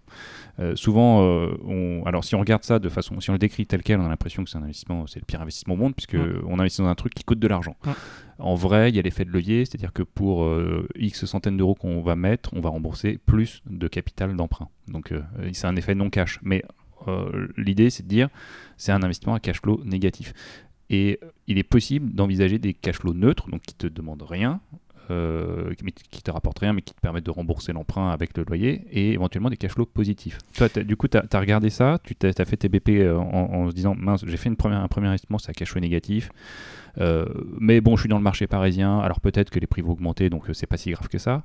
Et après, sur tes autres investissements, tu as, fait une analyse un peu différente? Exactement. surtout que je pense qu'on peut, quand on parle de cash flow, ce qu'il faut prendre en compte, c'est non seulement votre emprunt, mais aussi tous les frais qui sont liés avec, à un appartement. Et en fait, ce qu'on ne se rend pas compte, c'est qu'il y, a une fiscalité, il y a la taxe foncière. Un appartement à Paris, euh, enfin là, j'ai reçu, alors il doit y avoir un bug avec le site des impôts, j'ai reçu, euh, je suis en prélèvement, et là, ils m'ont envoyé des lettres pour me dire, Victor, euh, vous n'avez pas, payé, euh, votre taxe foncière. Sauf que moi, les taxes foncières, j'en ai pas qu'une seule. Et 10% d'augmentation, enfin de, de, pénalité. de pénalité, là, j'en ai un paquet. Et du coup, ça, ça commence à présenter beaucoup. Enfin bon, bref, en fait, quand vous achetez un appartement, déjà, au début, on se dit, bon, ça va être de l'épargne forcée. Je vais mm. devoir mettre 100 euros pour rembourser mon emprunt par rapport à un loyer. Sauf que ce qu'on voit pas, c'est que généralement, quand on a un loyer, il y a plein de. Enfin, déjà, il faut vraiment voir ce qu'on doit comparer. En fait, il n'y a pas réellement de normes. En fait, dans l'immobilier, quand on parle de charges, on ne sait pas trop ce que c'est. Euh, potentiellement, dans les charges locatives ou les charges de propriétaire, il y a des normes quand même. Mais en fait, de temps en temps, il y a l'eau chaude, c'est compris dedans. De temps en temps, c'est pas compris dedans.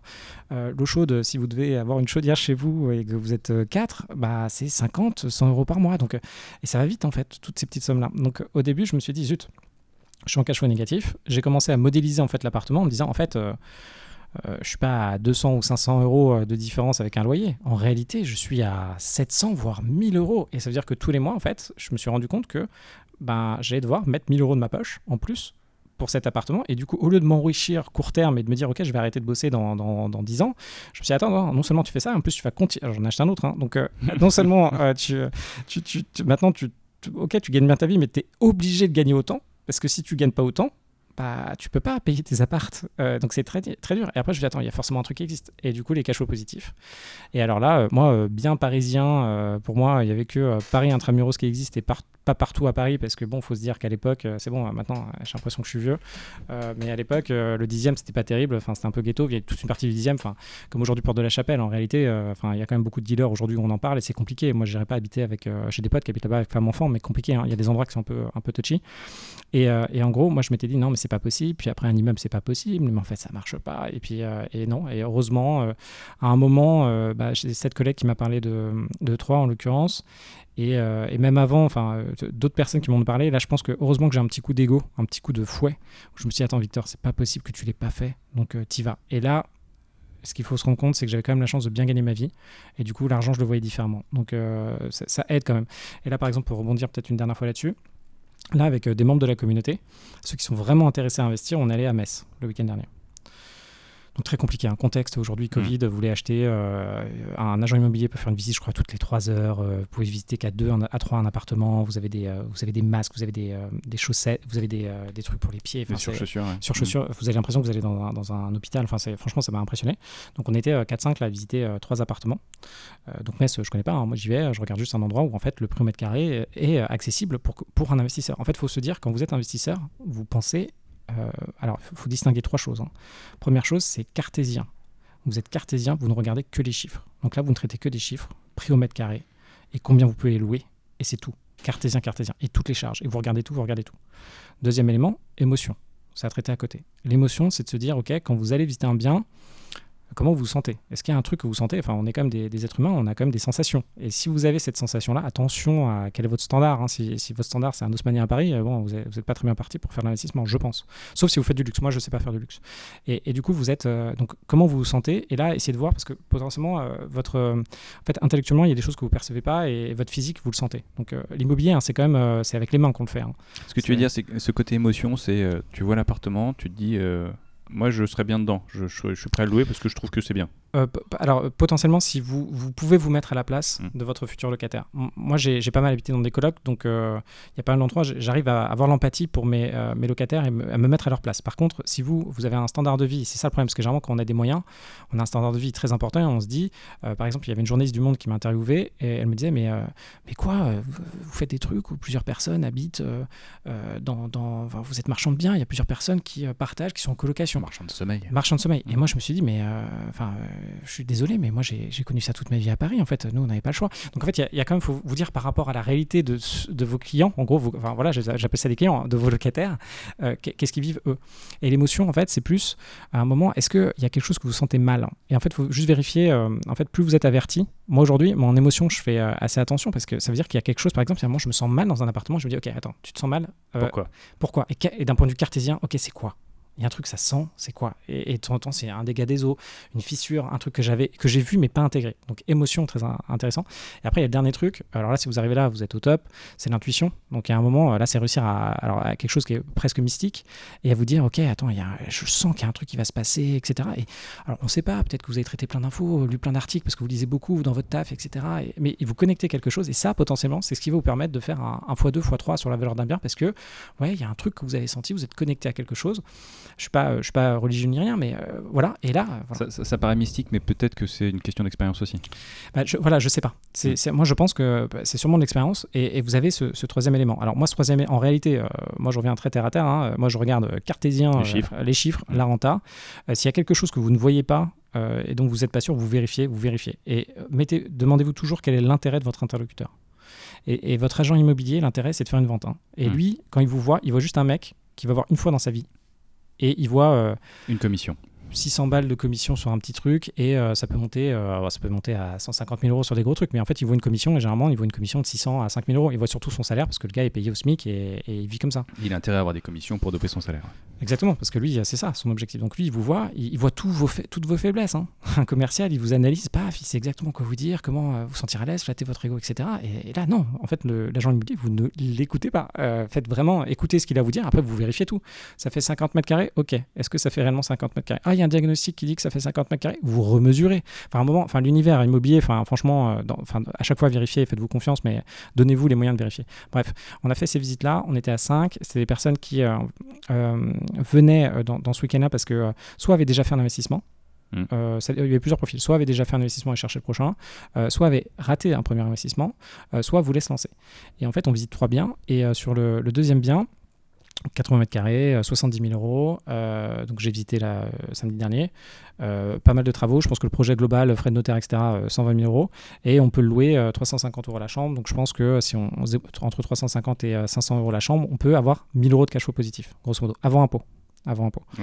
Je traite toujours les impôts à côté. Pourquoi? Parce que en fait, quand vous avancez un peu, euh, en fonction de, de- de votre, enfin, en fonction de votre régime fiscal, comment vous l'achetez. Par exemple, celui-là, je vais l'acheter sûrement dans une SCI euh, à l'IR qui sera possédée par ma holding pour éviter que moi je touche l'argent euh, directement. Ça, en- gros, ça veut dire que je décale les impôts à euh, dans euh, quand je vendrai. Parce qu'aujourd'hui, j'ai pas envie de payer d'impôts parce qu'aujourd'hui, je considère que j'ai pas d'argent. Ça veut dire que tu- amortis le bien, c'est ça? Alors j'amortis le bien, Mm. euh, vu que la SCI est transparente. en gros, c'est même la, la holding qui peut amortir le bien. Par contre, lorsque, lorsque je fais une revente, je vais avoir totalement amorti quelque chose. Du coup, la valeur comptable, enfin, sera très élevée. Donc, Donc, gros, le, le montage, c'est que l'amortissement remonte sur la holding, donc ça va gommer des revenus de la holding, exactement, donc ça va, ça va diminuer son résultat. exactement, Par contre, euh, les, les impôts sont à payer à un moment. Donc, Exactement. ou tu génères du flux et tu es imposé sur ces flux, Oui. ou tu amortis le bien, ce qui va gommer les flux, Oui. mais tu vas générer une plus-value parce qu'au moment où tu vends, bah, si tu as amorti 100% du bien, tu fais 100% de plus-value. exactement. C'est ça. Oui. Ok. Et en fait, euh, euh, fiscalement, euh, c'est autorisé de faire ça en France parce que, en fait, ça vous permet, d'avancer. En fait, quand vous avez un statut un peu entrepreneur, en fait, c'est votre job. Et euh, quand c'est votre job, enfin, moi j'ai toujours traité l'investissement comme mon job. Donc, euh, enfin, pas au début. Et là maintenant, de plus en plus, c'est mon job. C'est-à-dire, euh, je, fais ça pour gagner de l'argent. Et du coup, après, si je commençais à payer des impôts tout le temps, tout le temps, tout le temps là-dessus, bah, je pourrais jamais monter et continuer à créer de la valeur. C'est-à-dire, engager des gens pour faire des travaux, etc. etc. Et pareil dans les startups. C'est-à-dire qu'à un moment, si vous créez une boîte, c'est normal que vous payez moins de fiscalité si vous revendez votre boîte au bout de deux ans. Et il y il y a des possibilités de faire ça où en fait l'État vous laisse réinvestir votre argent parce qu'il sait très bien que vous allez relancer une boîte derrière. Mm. Vous réinvestissez votre argent, vous payez 4% ou euh, ça dépend comment vous le faites, moins d'impôts euh, aujourd'hui parce que vous allez remettre en fait. enfin, re- tenter de recréer de la richesse et du coup recréer Voilà. des emplois, et donc c'est un intérêt quand même. Et, et donc tu remets tout l'argent, enfin grosso modo tu remets quasiment tout l'argent que tu as gagné, enfin tu payes beaucoup d'impôts sur ce que tu tires toi directement parce que tu en as besoin pour peut-être euh, t'acheter ton appart parce que justement tu rien et tu mangeais des pâtes pendant 10 ans. Pour avoir un Et peu d'argent, voilà, avoir un ouais. peu d'argent et après tu recommences.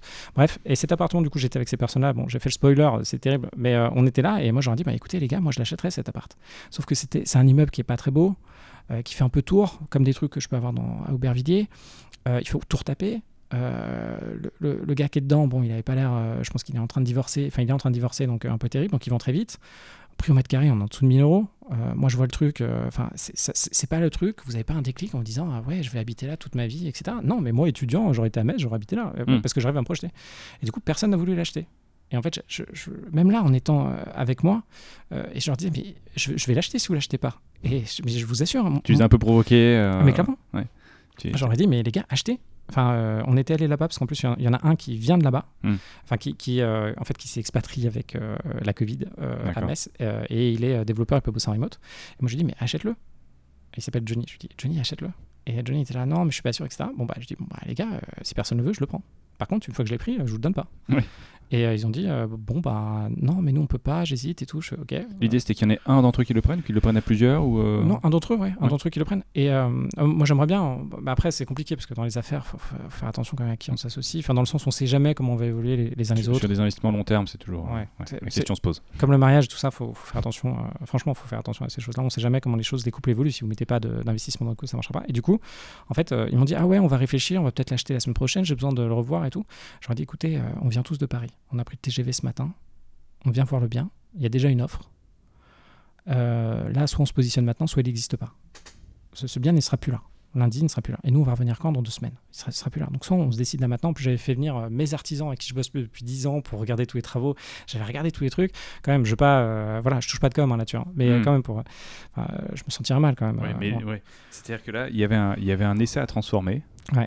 Et alors, c'est toujours simple sur la théorie, mais quand il faut passer à l'acte, là, on a tous les freins psychologiques, tous les biais qui vont t'empêcher, qui vont te dire oui, mais. Euh, Bah oui. mais. En fait, euh, Bah est-ce oui. que tu es sûr de ton truc? Exactement. et, et- et là, euh, effectivement, faut, à un moment, faut se, faut, se, faut se jeter à l'eau. Faut, faut, comme tu le dis, regarde de façon complètement cartésienne en disant quels sont les chiffres, Mm.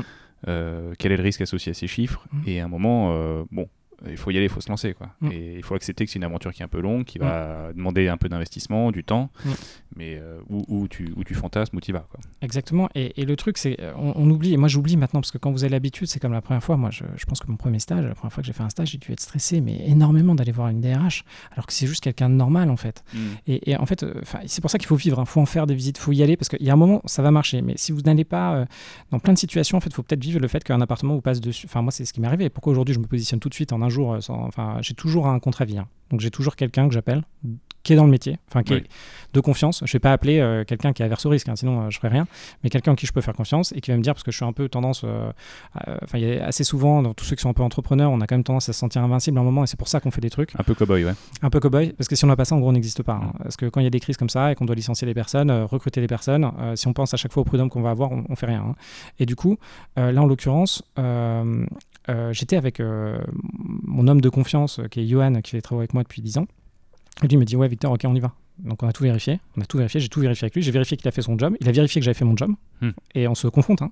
Et d'ailleurs c'est un des seuls qui peut me parler, parce qu'il faut quand même savoir, quand, quand vous faites euh, du business et des affaires, moment, euh, les gars sont un peu costauds, donc moi, moi quand je suis en face de vous, je suis pas forcément le plus tendre quand je fais des investissements, et il faut le savoir que c'est la même chose pour tout le monde, quand, quand les gens sont à un certain niveau, ça, ça y va quoi. Et, et là du coup, bah, j'ai fait une offre, hein. j'ai dit à l'agent immobilier, euh, bah écoute, il s'appelle Christopher, et je lui ai dit, écoute Christopher, moi je te l'achète cash et c'est parti. Même si derrière, je peux le payer cash, le bien, mais euh, derrière, je vais le financer. Là, ce que je suis en train de faire. Et pourquoi? Parce qu'il y a l'effet de levier, etc. C'est beaucoup plus intéressant que de consommer ses capitaux. Et là, j'ai reçu euh, hier, là, euh, donc j'ai fait l'offre. et là, j'ai reçu hier, comme quoi je suis, entre guillemets, l'heureux propriétaire. à terme, mais d'un appartement à Metz. Bon, bah, premier appartement à Metz, bon, intéressant. Voilà. C'est bien. Alors, moi, en l'occurrence, ce qu'il faut comprendre, c'est qu'au bout d'un moment, ça vous intéresse plus trop d'avoir ce type de bien. Pourquoi? Parce que, euh, bah voilà, moi, ça me fait un truc dans une ville. J'ai qu'un seul appart dans une ville, un appart. Donc, euh, il y a un moment, en fait, l'aspect, euh, même ok, ça fait de l'argent, etc. Mais euh, non, moi, c'est plus simple d'avoir euh, plusieurs immeubles à plusieurs endroits avec plein d'apparts qui sont similaires, même s'il y a moins de rentabilité. Moi, j'arrive à une étape où j'ai dit, mais en fait, c'est pour ça que les personnes qui ont potentiellement un peu plus d'argent ne cherchent moins de renta pour avoir moins de problèmes. Parce que là, Mm. j'ai quand même une coloc à gérer dans une ville qui a une heure et demie, dans une ville où j'ai personne sur place. Donc après, faut, faut s'organiser. Mais bon, euh, là, pour le fun, je le fais. C'est sport. Mm. Et, euh, Il y a un parallèle avec ton espace de coworking où tu dis, pour, pour paraphraser ce que tu viens de dire, en gros, tu as réussi à rendre sexy et rentable une petite opération, mais de, là à passer à une multinationale, il y a, un taf. euh, Il y a un taf qui te demande de faire des, choix et peut-être de faire une croix sur euh, une rentabilité à deux chiffres. Là, l'immobilier, c'est pareil, tu peux tou- toujours trouver la pépite qui va te faire une renta à deux chiffres après impôt, mais si tu fais que des pépites comme ça, ça commence à être un travail compliqué, éclaté, et il y a un effet volume qui fait que au bout d'un moment, tu vas te, tu vas te concentrer sur des choix plus simples euh, parce que derrière, c'est de la gestion. On, on évoquait en début de, de podcast les- cette idée de rente. Euh, la rente, quand tu es à la retraite, tu es vraiment rentier, tu fais rien et tu es payé. Par contre, là, la rente dont on parle, c'est une rente qui demande du travail. Hein. Tu as, tes investissements, tes capitaux qui tournent, tu as tes locataires à gérer, tu as tes investissements en bourse. Et, et donc, euh, au bout d'un moment, le, le volume d'investissement étant en croissance, tu vas rationaliser un petit peu tes choix et te dire, bon, je vais peut-être pas aller sur du 8%, je vais peut-être aller sur du 6 ou sur du 4 parce que le volume est plus grand, parce que c'est un peu plus sécurisant et euh, dans ma masse de travail, ça s'intègre beaucoup mieux. Quoi. Et en réalité, à partir, c'est parce qu'aujourd'hui, en fait, j'ai pas les moyens d'être véritablement rentier. Il faut regarder le truc en face. Euh, en fait, j'avais pas compris ce que c'était d'être rentier. Euh, et en fait, maintenant, je le comprends. Malgré euh, les sommes que je peux avoir. Donc là, aujourd'hui, entre 4 et 5 millions d'euros investis dans l'immobilier, quand même. Enfin, de là, enfin, des, des business qui sont pas valorisés, parce que bon, là, de toute façon, même si on le valorise, je pense pas qui aujourd'hui, vu la Ça, situation. ça génère du cash, c'est ça. Voilà, ça génère du ouais. cash, mais bon, là, je sais même pas qui. Enfin voilà, à un moment, quand vous valorisez un truc, c'est combien vous pouvez le vendre. Et enfin, ça génère du cash cette année. hein. Cette année, ça ça m'a pris du cash. Et en gros, enfin bon, bref, ça arrive. Enfin voilà, vous inquiétez pas pour moi. Euh, même si je me retrouve à la rue, c'est bien, je recommencerai de zéro. Il y a plein d'histoires et je pourrais écrire un deuxième livre du coup. Et euh, en gros, là-dessus, euh, il y a quand même un moment, en fait, quand vous arrivez à un, vrai, un, gros stade, qu'est-ce que vous faites? Il y a beaucoup de personnes qui vendent tout. hein. Vous vendez tout. Les Américains font souvent ça. Ils vendent tout, ils mettent en bourse, ils se disent OK, ça monte, ça descend, mais euh, j'ai tellement de marge, j'ai tellement de gras que finalement, euh, j'arriverai à vivre euh, ma vie et je serai bien. Et je m'en soucie plus. Il y a d'autres gens qui sont. euh, euh, mo- moi, je pourrais être failleur si mes attentes étaient plus basses en fait. Sauf que je me suis mis à un objectif assez élevé, du coup, ça me met la pression. Et euh, bon, indirectement, je pense que vous l'avez bien compris, c'est que moi, je m'arrêterai pas de travailler, je pense, quoi qu'il arrive, et que ce soit dans des, dans des boîtes qui ont un impact ou autre, parce que en vrai, c'est ça qui me, ça qui me drive. Donc, si j'arrête, qu'est-ce que je fais? Je sais pas. Demain, vous me laissez chez moi, enfin. Enfin, je, je, je, sombre dans l'alcool, je sais pas, mais en, gros, je fais rien. Tu vas très vite t'ennuyer. Ouais, non, mais enfin, je vais être mal. En vrai, je vais être mal. Et, euh, et après, peut-être que c'est, je sais pas, un problème psychologique, peu importe. Moi, je suis assez open là-dessus, mais en gros, euh, non. Enfin, moi, j'ai besoin de, de, drive encore aujourd'hui. Euh, j'ai encore 30 ans, ça va. un peu moins de cheveux, mais ça avance. on y va. Et en tout cas, là-dessus, c'est pour ça que c'est très intéressant d'ailleurs ce que, ce que tu fais, Arnaud. Et je lui envoie pas, enfin, sincèrement, je vois pas des fleurs parce que je suis pas, je suis pas un mec comme ça. Moi, je suis vraiment très transparent sur, etc. Et en gros, ce qui est très intéressant avec ce que tu fais, c'est qu'à un moment, si j'ai assez de patrimoine, il y en a, euh, je laisse sur un compte bancaire, peu importe. Enfin, je fais attention à l'inflation quand même pour en parler, mais un autre sujet. Et euh, en fait, euh, j'investis dans. Je, diversifie quand même parce que bon, c'est à risque, etc. Bon, après, il faut voir le, contexte, mais j'investis dans, quelques-uns de tes projets en crowdfunding immobilier qui sont normalement assez risqués vu le rendement, etc.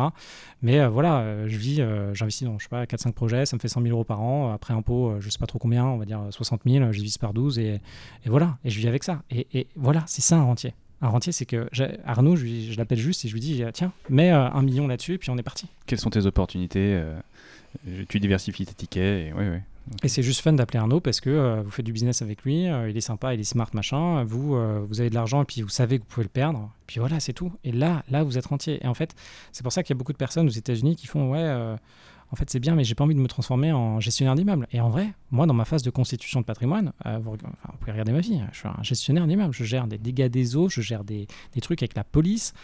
tu gères les locataires qui t'appellent à pas d'heure en disant il y a une panne, il y a un truc qui marche pas. Un truc qui marche pas, c'est votre faute, alors que c'est le voisin, toi tu peux rien, c'est l'immeuble, c'est le quartier. Enfin, après ça dépend à qui vous louez. Encore une fois, quand, quand vous faites un business, choisissez vos clients vraiment, parce qu'au début vous n'avez pas le choix. Mais au bout d'un moment, choisissez des gens qui, un, vous vous payez et deux, qui sont sympas. Parce que si vous avez quelqu'un qui vous paye bien mais qui est pas sympa, après, euh, ça dépend ce que vous voulez vivre comme vie. Hein, mais euh. Ça, peut rendre, le business au quotidien un peu compliqué. Un peu compliqué, il y en a plein. Et après, bon, euh, moi je suis pas la personne la plus simple, je, m'améliore là-dessus, je pense qu'il faut que tous qu'on progresse. Mais euh, en gros, là, l'enjeu là-dessus, c'est quand vous avez, euh, je ne sais même pas combien j'ai de locataires, mais j'en ai un paquet. Donc il suffit que, en fait, vous avez un appartement avec un seul locataire. Bah, il faut, vous avez la chance, la probabilité qu'il y ait un problème dans cet appartement. Aujourd'hui, là, je vais, euh, c'est mon heureux 15e. Je vais avoir 15, 15 euh, appartements en plus l'immeuble, euh, avec tout ce que ça peut. Enfin, j'ai plein de problèmes partout en vrai. Moi, j'ai, enfin, mon job, c'est comme mon job dans les boîtes. Hein. Quand je scale des boîtes de 60 à 400, je, je fais que régler des emmerdes. Moi, je, suis juste un mec hyper réactif, un peu bourrin. C'est pour ça que je suis directeur des opérations, super. je fais des levées de fonds, ok, c'est cool. Mais en vrai, en plus de ça, bah, moi, je fais ma vie, c'est, comme un directeur technique d'une boîte. Hein. Je fais que régler des emmerdes. Hein. Et il faut le savoir. Mais bon, après, le jeu, je pense que déjà, c'est fun. Et, le, vrai parcours Fire, c'est fun. Gardons comme l'idée que bon, c'est pas. C'est des emmerdes, mais c'est des problèmes à résoudre, c'est des thématiques, trouver des solutions. Il y a, y a le, côté, le côté un peu sympa de tout ça. Exactement. Puis c'est hyper, euh, hyper enivrant. Vous achetez un appart, là, c'est cool. Bon, là, j'ai pas trop de sensations pour celui-là. En fait, je, je, le sens même plus. Mais euh, pour l'immeuble, franchement, j'ai pas dormi pendant trois jours. Euh, j'avais réussi à faire mon truc. J'étais shooté pendant trois jours. Je savais pas quoi faire. J'étais réveillé jusqu'à 3 h du mat. Alors, par contre, il faut se gérer après. Hein. C'est-à-dire que quand vous êtes shooté et que vous n'arrivez pas à dormir, bon. Euh, c'est bien. Euh, Tout se paye. Euh, ça se paye. Donc après, vous dites, OK, attends, j'aurai une période de descente dans une semaine. faut peut-être que je prenne une semaine de vacances. Et je l'ai pas fait, j'aurais dû. Et enfin, bref, non, c'est super. Et en gros, le, vrai truc, c'est que Fire, en fait, si vous avez la motivation, en fait, je pense que la vie, c'est de trouver un truc qui nous drive, peu importe ce que c'est. Bon, faut, vaut mieux que ce soit bienveillant pour, pour l'humanité, parce que sinon, c'est dommage. Et trouver un truc qui vous drive, qui va vous donner l'énergie, après, foncez. Et, quand vous foncez, en fait, l'essentiel, c'est pas euh, l'objectif. Enfin, en fait, en vrai, euh, c'est pas ça. En vrai, c'est euh, ce que vous allez apprendre en le faisant. Moi, c'est grâce à, c'est grâce à Fire hein, que j'ai pu avoir les postes que j'ai eu assez élevés dans des boîtes et que j'ai pu, je sais pas, j'ai dû lever, je sais pas, plus de 100 millions en vrai hein, sur toutes les boîtes que, que j'ai effectuées. même. Donc des gros montants. Et tout ça, j'ai pu le faire parce que j'ai pu comprendre ce que c'était d'être investisseur. J'ai pu comprendre la place de l'autre hmm. parce que je l'ai été à côté sur mes petits appartements, sur les risques, sur, ben ouais, quand quelqu'un paye pas, qu'est-ce qu'on fait, etc., etc. Donc tu as eu cette empathie qui mm. t'a permis de comprendre ton interlocuteur et donc de mm. savoir comment tu pouvais l'adresser. Exactement. D'accord. Savoir quel était le bon discours, en tout cas, quelle est l'aventure dans laquelle lui, il, avait, il pouvait avoir envie de se lancer. Mm. Parce qu'en fait, là, on parle pas de transformer le discours pour le vendre. On parle de, vendre une aventure euh, où tout le monde est content. Hein. C'est une négo, quoi. Et donc, toi, c'est euh, tes emmerdes t'ont permis de comprendre ça. Exactement. En fait, la, vie, c'est, euh, je, je, pense sincèrement que c'est juste choisir les problèmes qu'on va avoir. Et bon, il y a des problèmes qu'on est tous obligés d'avoir. Et après, il y en a d'autres, on les choisit. Et après, il faut juste choisir la bonne proportion de problèmes. Donc euh, là, on parlait de stresser euh, tout à l'heure le business model. Moi, je l'ai stressé, mais euh, à, fond. pourquoi? Parce que je me suis dit, ok, j'ai de l'énergie, ça correspond à, ma enfin, à mon temps, j'ai pas d'enfants, j'ai pas de problème d'argent au début, je viens pas d'une famille qui a pas de moyens. donc bon, je démarre pas. Enfin, moi, je respecte énormément. En fait, il y a quand même un, déterminisme social hein, qui existe. moi, j'en suis. les statistiques. Voilà, j'en suis de plus en plus convaincu. C'est moi aujourd'hui, finalement, faire ce que j'ai fait, j'ai quasiment aucun mérite parce que un, je suis blanc, mmh. deux, j'ai 32 ans, je suis un mec, j'ai pas de problème de santé et, j'ai fait des études j'ai eu la chance d'avoir des sœurs excellentes qui m'ont drivé dans des écoles excellentes et voilà.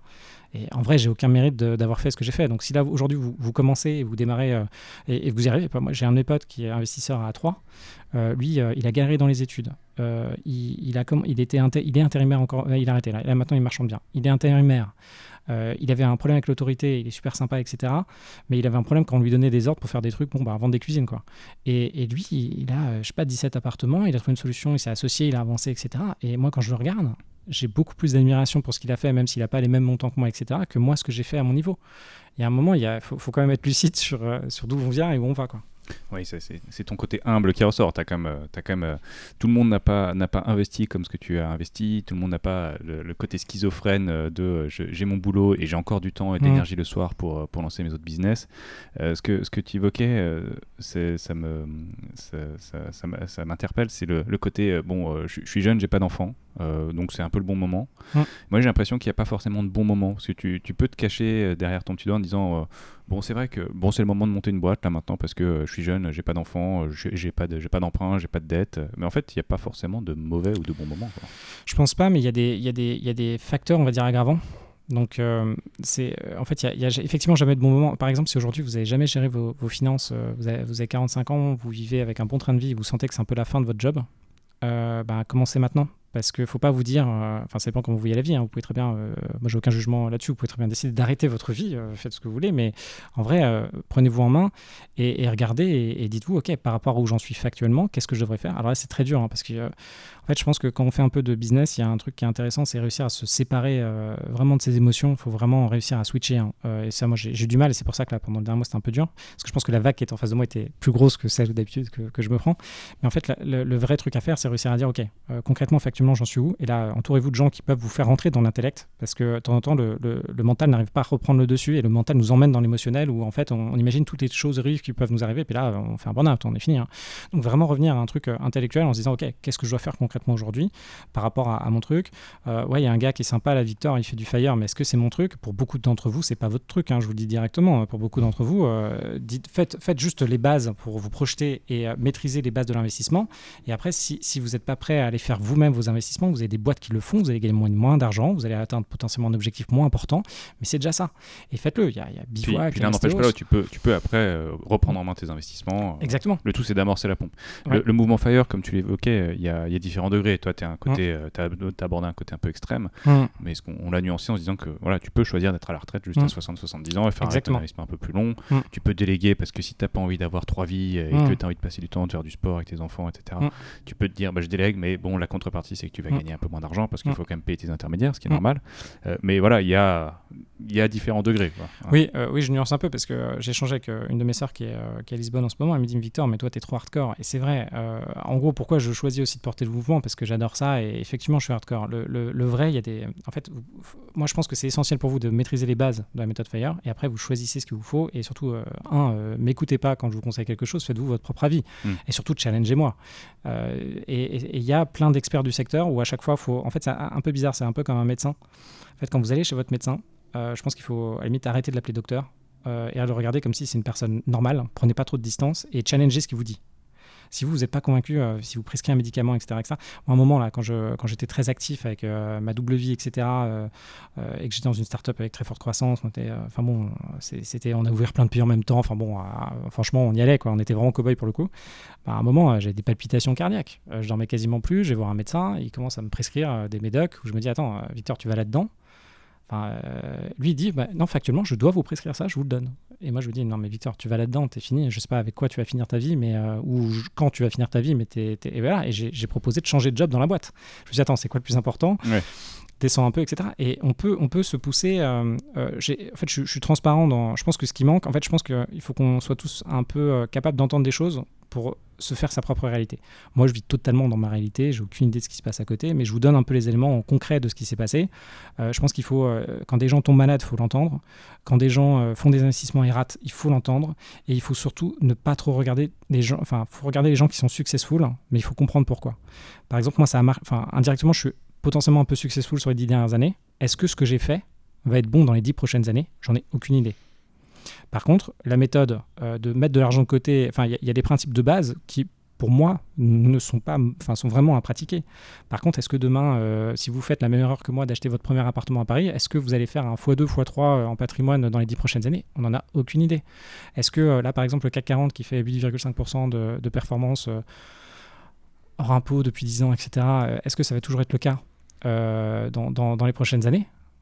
Bah, on ne sait pas. On ne sait pas. On sait pas. Donc, euh, en vrai, euh, tous les modèles, en fait, on, on, essaie de prédire, en fait, tout ce qui est finance, etc. On essaie de prédire un truc qu'on ne sait pas, c'est-à-dire l'avenir. En gros, c'est ça. Et il y a juste un moment, il faut croire un projet, se dire, ok, bon, euh, le soleil se lève quand même. Ok, est-ce que j'investis dans ce truc, etc. Et, c'est que ça. Par contre, surtout quand il y a une phase haussière d'un marché, faites vraiment attention parce que vous pouvez vous faire avoir. Par exemple, là en ce moment, ce qui se passe avec le Bitcoin pour la deuxième fois, on est dans une grosse phase haussière. Et là, généralement, on s'affole et on se dit, zut, j'ai loupé une opportunité, comme les VC. Voilà. Mm. En fait, quand vous êtes investisseur, ce qui, ce qui, ce qui vous horripile, c'est d'avoir loupé une opportunité. Et, et, là, faites attention parce que généralement, c'est là où vous faites des erreurs. C'est-à-dire que le truc, en fait, est déjà passé. Donc euh, là, par exemple, Paris, peut-être que c'est déjà passé. Peut-être qu'il ne faut pas acheter à Paris. Peut-être que ça va baisser demain. Ce que tu dis, c'est peut-être, peut-être pas. Mais en tout cas, on sait pas. il faut avoir du recul. Il faut avoir du recul. Et, et surtout, le, le, le point, c'est quand vous voyez quelque chose qui est vraiment haussier, prenez de la distance. Dites-vous, attends, est-ce que j'ai les moyens de l'acheter? Est-ce que c'est le bon moment? Est-ce que c'est un vrai investissement, etc. Prenez du recul. Après, vous prenez votre décision. Mais surtout, ne faites pas comme les autres. Quand vous regardez les traders en ligne, par exemple, euh, moi, vous faire 500 000, 1000% de performance sur un an, euh, moi, je vous l'ai fait, il n'y a pas de problème. Sauf que l'année d'après, je vous fais zéro, enfin, je vous fais moins 100%. Donc, moins 100%, c'est votre capital. Hein. Hmm. Donc, euh, essayez, quand, quand, vous voyez des gens qui réussissent beaucoup, regardez réellement comment ils font, mais prenez du recul. Par exemple, les, les youtubeurs dont on parlait il y a deux minutes, même celui-là, il y en a un que, j'aime bien en plus.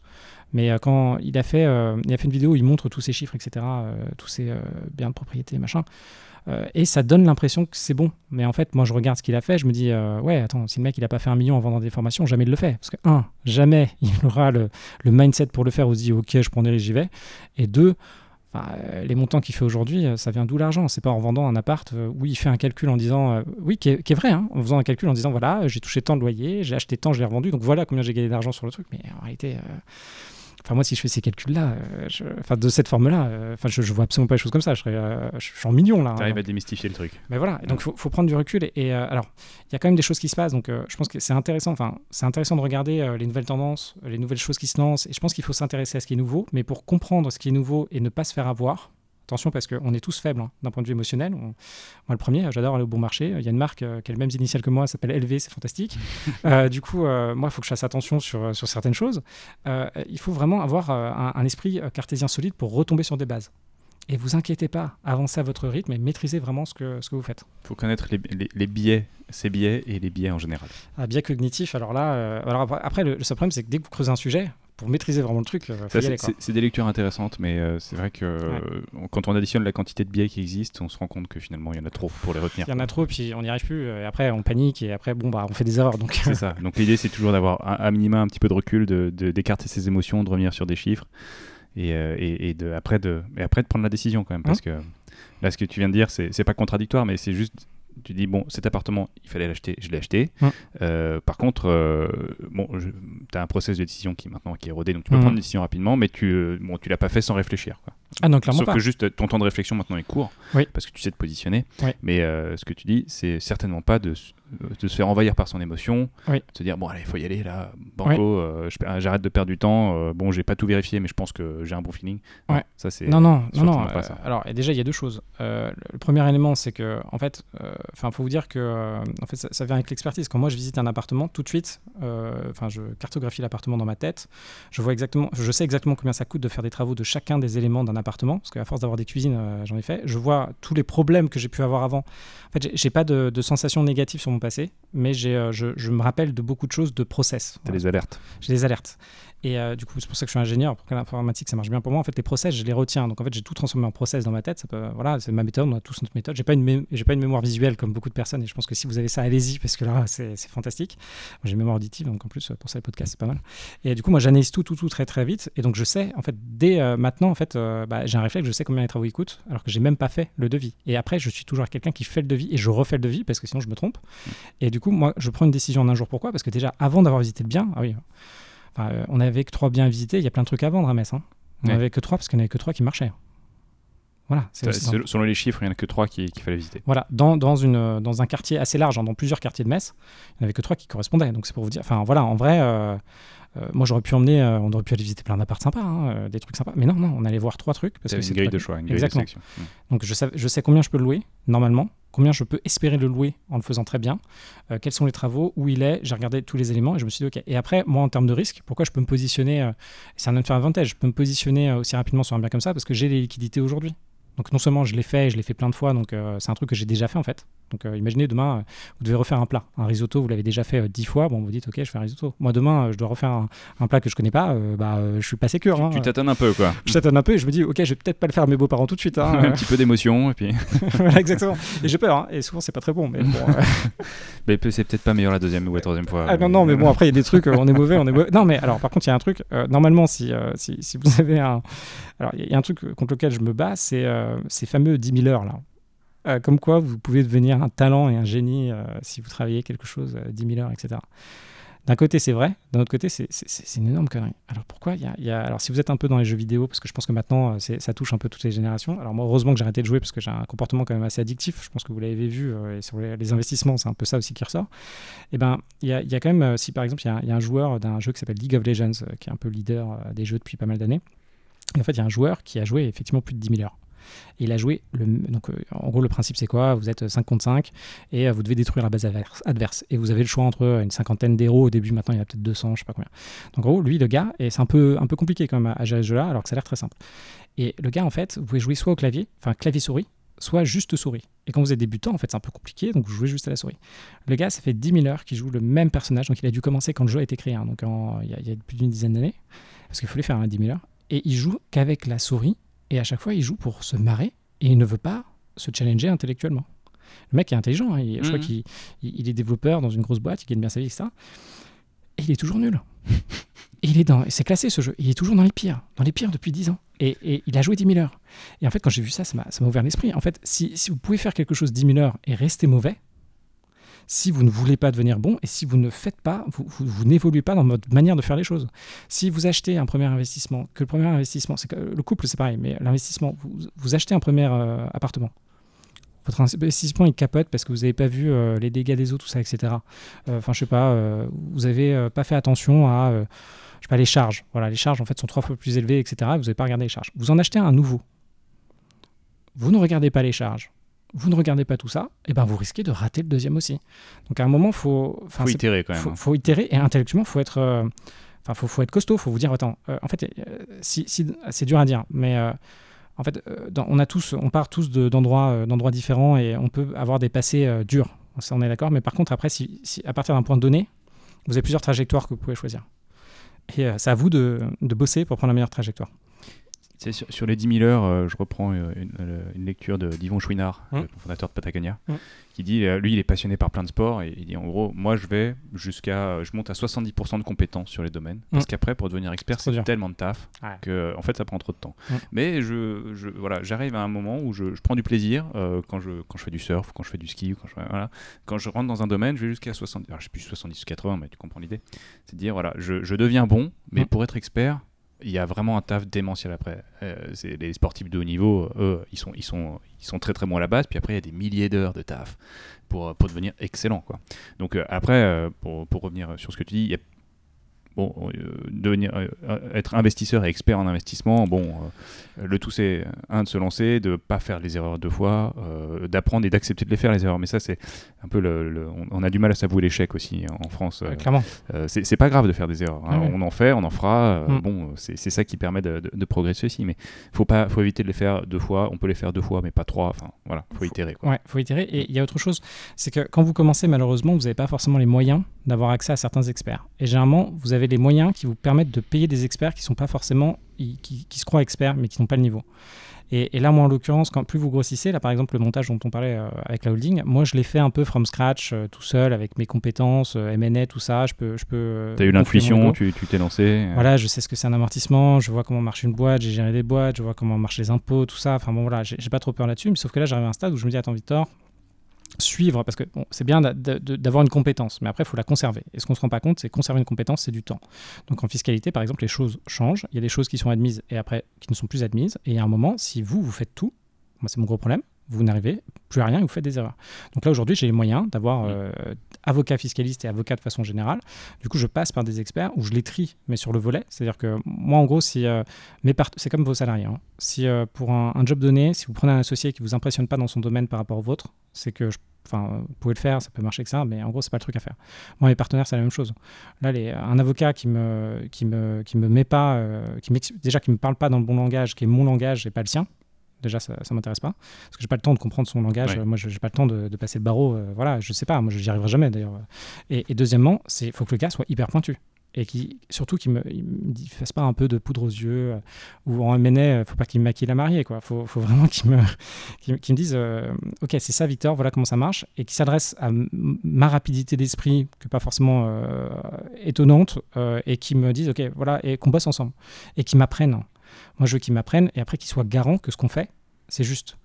Parce que voilà, la TVA, enfin, pour ceux qui sont un peu là-dedans, la TVA ça change, on fait une acquisition, enfin, il y a plein de trucs qui changent, il y a les mairies dans certains trucs, euh, ça peut préempter. Euh, il y a un moment, bah, vous pouvez avoir un problème de, de fissure, comment ça se passe. Enfin, à un moment, vous n'avez pas le temps de tout faire. Vous pouvez traiter les problèmes un à un, mais à un moment, euh, vous n'allez pas être expert Il y a quand même beaucoup de problèmes à traiter au bout d'un moment, donc il faut être entouré. Là, tu dis que finalement, tu arrives un peu à scaler quelque part ou à te professionnaliser, en mmh. tout cas dans, dans l'approche de l'investissement. Tu dis, bah là, j'en ai suffisamment pour avoir les moyens de m'entourer avec des mmh. gens compétents et bons mmh. dans leur métier, que sont bah, les fiscalistes, les gens qui font les travaux, la compta, etc. Mm. Donc là, là tu, tu, rentres dans un cycle un peu de maturité où mm. euh, bah, euh, chaque nouvel investissement va rentrer dans un process euh, mm. qui, qui, est rodé, qui va s'intégrer dans une structure juridique ou non. Enfin, voilà, là, tu, tu, tu, sors un petit peu de l'artisanat. Exactement. Encore faut-il respecter ces règles et ne pas acheter un appartement à Metz qui n'a rien à faire dans mon patrimoine aujourd'hui. Mais bon, c'est pour, c'est pour le sport. On sent, voilà, on sent le côté gaming. il, fallait, il, fallait, le faire. Quoi. Super.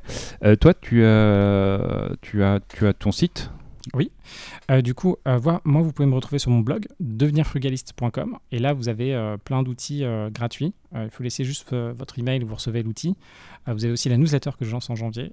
donc, on est presque 10 000 là. qui, enfin, il y en a presque 10 000 qui attendent la newsletter et je ne l'ai pas envoyée. Ça vous montre à quel point je suis. Tu as, fait un gros travail d'évangélisation de, de, hein, ces, ces dernières années sur le mouvement Fire et, mm. sur le frugalisme. Donc, tu as créé ton site, tu as commencé à agréger une communauté, tu organises des meet-up. tout ça, tout ça pour donner des clés de compréhension mm. et pour que, en fait, armer les gens pour qu'ils mm. puissent se lancer. Exactement. Et, aujourd'hui, 10 000, 10, 000, adresses email, euh, donc une communauté de 10 000 personnes, donc c'est quand, même, euh, c'est quand même pas mal. Sauf que j'ai pas envoyé d'email, donc euh, quand je vais l'envoyer, je vais en avoir 2000. Mais bon, ça, ça, part en, janvier, mais en tout cas, ça c'est top. Et moi, mon objectif, c'est franchement de ne pas franchir une ligne rouge. Ce que j'ai envie de faire, moi personnellement, dans mon évolution perso, c'est un mouvement où, en fait, il y a pas de, il y a de la transparence et je le fais pas pour faire de l'argent. Donc moi, ce que l'évolution que je suis en train de faire, c'est, et là, on en discutait hier avec un peu la core team, c'est d'en faire une association, mais un peu costaud pas une association, on les trucs marchent pas très bien, ou même une fondation à terme. Donc je suis sur ces pistes-là. Euh, après, par contre, euh, il y a quand même un enjeu, et ça, c'est une problématique. Il faut quand même monétiser un minimum pour pouvoir avoir plus d'impact. Donc, moi, mm. j'en suis là, on essaie de trouver les bons trucs euh, et on avance là-dessus. Il y a ça, il y a mon livre, du coup, La retraite à 40 ans, c'est possible, qui sort en, février. Donc, c'est le, niveau est franchement abordable. C'est plus une histoire lifestyle de ce que j'ai fait avec quelques éléments techniques, mais enfin, je ne rentre pas dans le détail des holdings ou enfin, dans tout ça. Et ça, il y a plutôt les outils qui sont en ligne. Et au moins, ça vous donne. Moi, mon objectif, c'est de vous donner les bases pour passer un, deux, trois piliers qu'il faudrait que je quantifie, mais en, en finance perso pour euh, que vous ayez les armes pour euh, aller après dialoguer avec des, interlocuteurs costauds qui, qui, eux, ont un intérêt à mmh. gagner de l'argent à négocier avec vous, mais vous, au moins, vous comprenez comment ça marche et vous comprenez même combien ils gagnent. Donc si vous voulez vous lancer dans l'investissement ou si vous voulez, parce qu'il est jamais trop tard, oui. Euh, la bonne, une, bonne, une bonne façon de traiter le problème, c'est de commencer à regarder ton site pour avoir mmh. des, clés d'investissement. Après, on a, on a les tiennes, puis après, il faut, faut se faire ses propres clés d'investissement. Mmh. Euh, l'idée, c'était de parler un petit peu d'immobilier, donc on a, on, a, on, a, on a traité un peu cette, cette, cette partie investissement avec le, côté locatif, euh, résidentiel, quand on cherche à toper un peu la valeur pour gérer ces histoires de cash flow. Donc tout ça, tout ça j'imagine que tu as du contenu, en tout mmh. cas, sur, sur ton site pour, pour comprendre comment on densifie on fait de la coloc, on peut créer un peu plus de valeur. Les espaces de coworking qui sont de l'immobilier du coup commercial. T'as pas de boutique? Euh, non, j'ai pas de boutique. Tu veux pas en faire ou t'as pas eu d'opportunité? Euh, bah Là, je regarde, mais je regarde plus, euh, vu la crise, est-ce qu'il y a des boutiques à racheter, à transformer en, habitation? Ah oui. vu les tendances euh, long terme. Donc même, je pense qu'il y a des entreprises là qui vont faire faillite et qui sont propriétaires de, de, de biens, euh, de biens euh, commerciaux. Et je me demande s'il n'y a pas quelque chose à faire. Acheter l'entreprise et après exploiter le bien et Donc le là, transformer. tu attends les opportunités. Exactement. Ok. Donc, euh, donc on te retrouve sur Devenir Frugaliste. On te trouve sur LinkedIn, euh, sur euh, ton profil Victor Laura, Oui. L-O-R-A. N'hésitez pas. Voilà, LORA, pas. LAURA, LORA. Et n'hésitez pas à m'envoyer des messages, je réponds euh, normalement assez vite. Et euh, si je peux prendre, si j'ai le temps, on fait un call de 30 minutes et moi je vous donne juste mon avis de, de non-expert du sujet euh, que vous pouvez confronter après avec d'autres personnes. Super. Bah, écoute, merci beaucoup, Victor. C'était passionnant. Merci, Euh, ravi d'avoir eu euh, ton. J'espère que ça aurait été utile. euh, Et, et en tout cas, c'était hyper intéressant d'avoir ton approche, ton approche de l'investissement un petit peu hardcore. Merci beaucoup. Merci, merci Arnaud. Merci pour votre écoute. Si l'épisode vous a plu, n'hésitez pas à le partager avec deux personnes de votre entourage. J'ai plein de thèmes à aborder et de personnes à interviewer. N'hésitez pas à me contacter sur LinkedIn pour m'indiquer les sujets que vous aimeriez creuser. Vous pouvez aussi les ajouter en commentaire ou par email sur contact at upstone.co. A très bientôt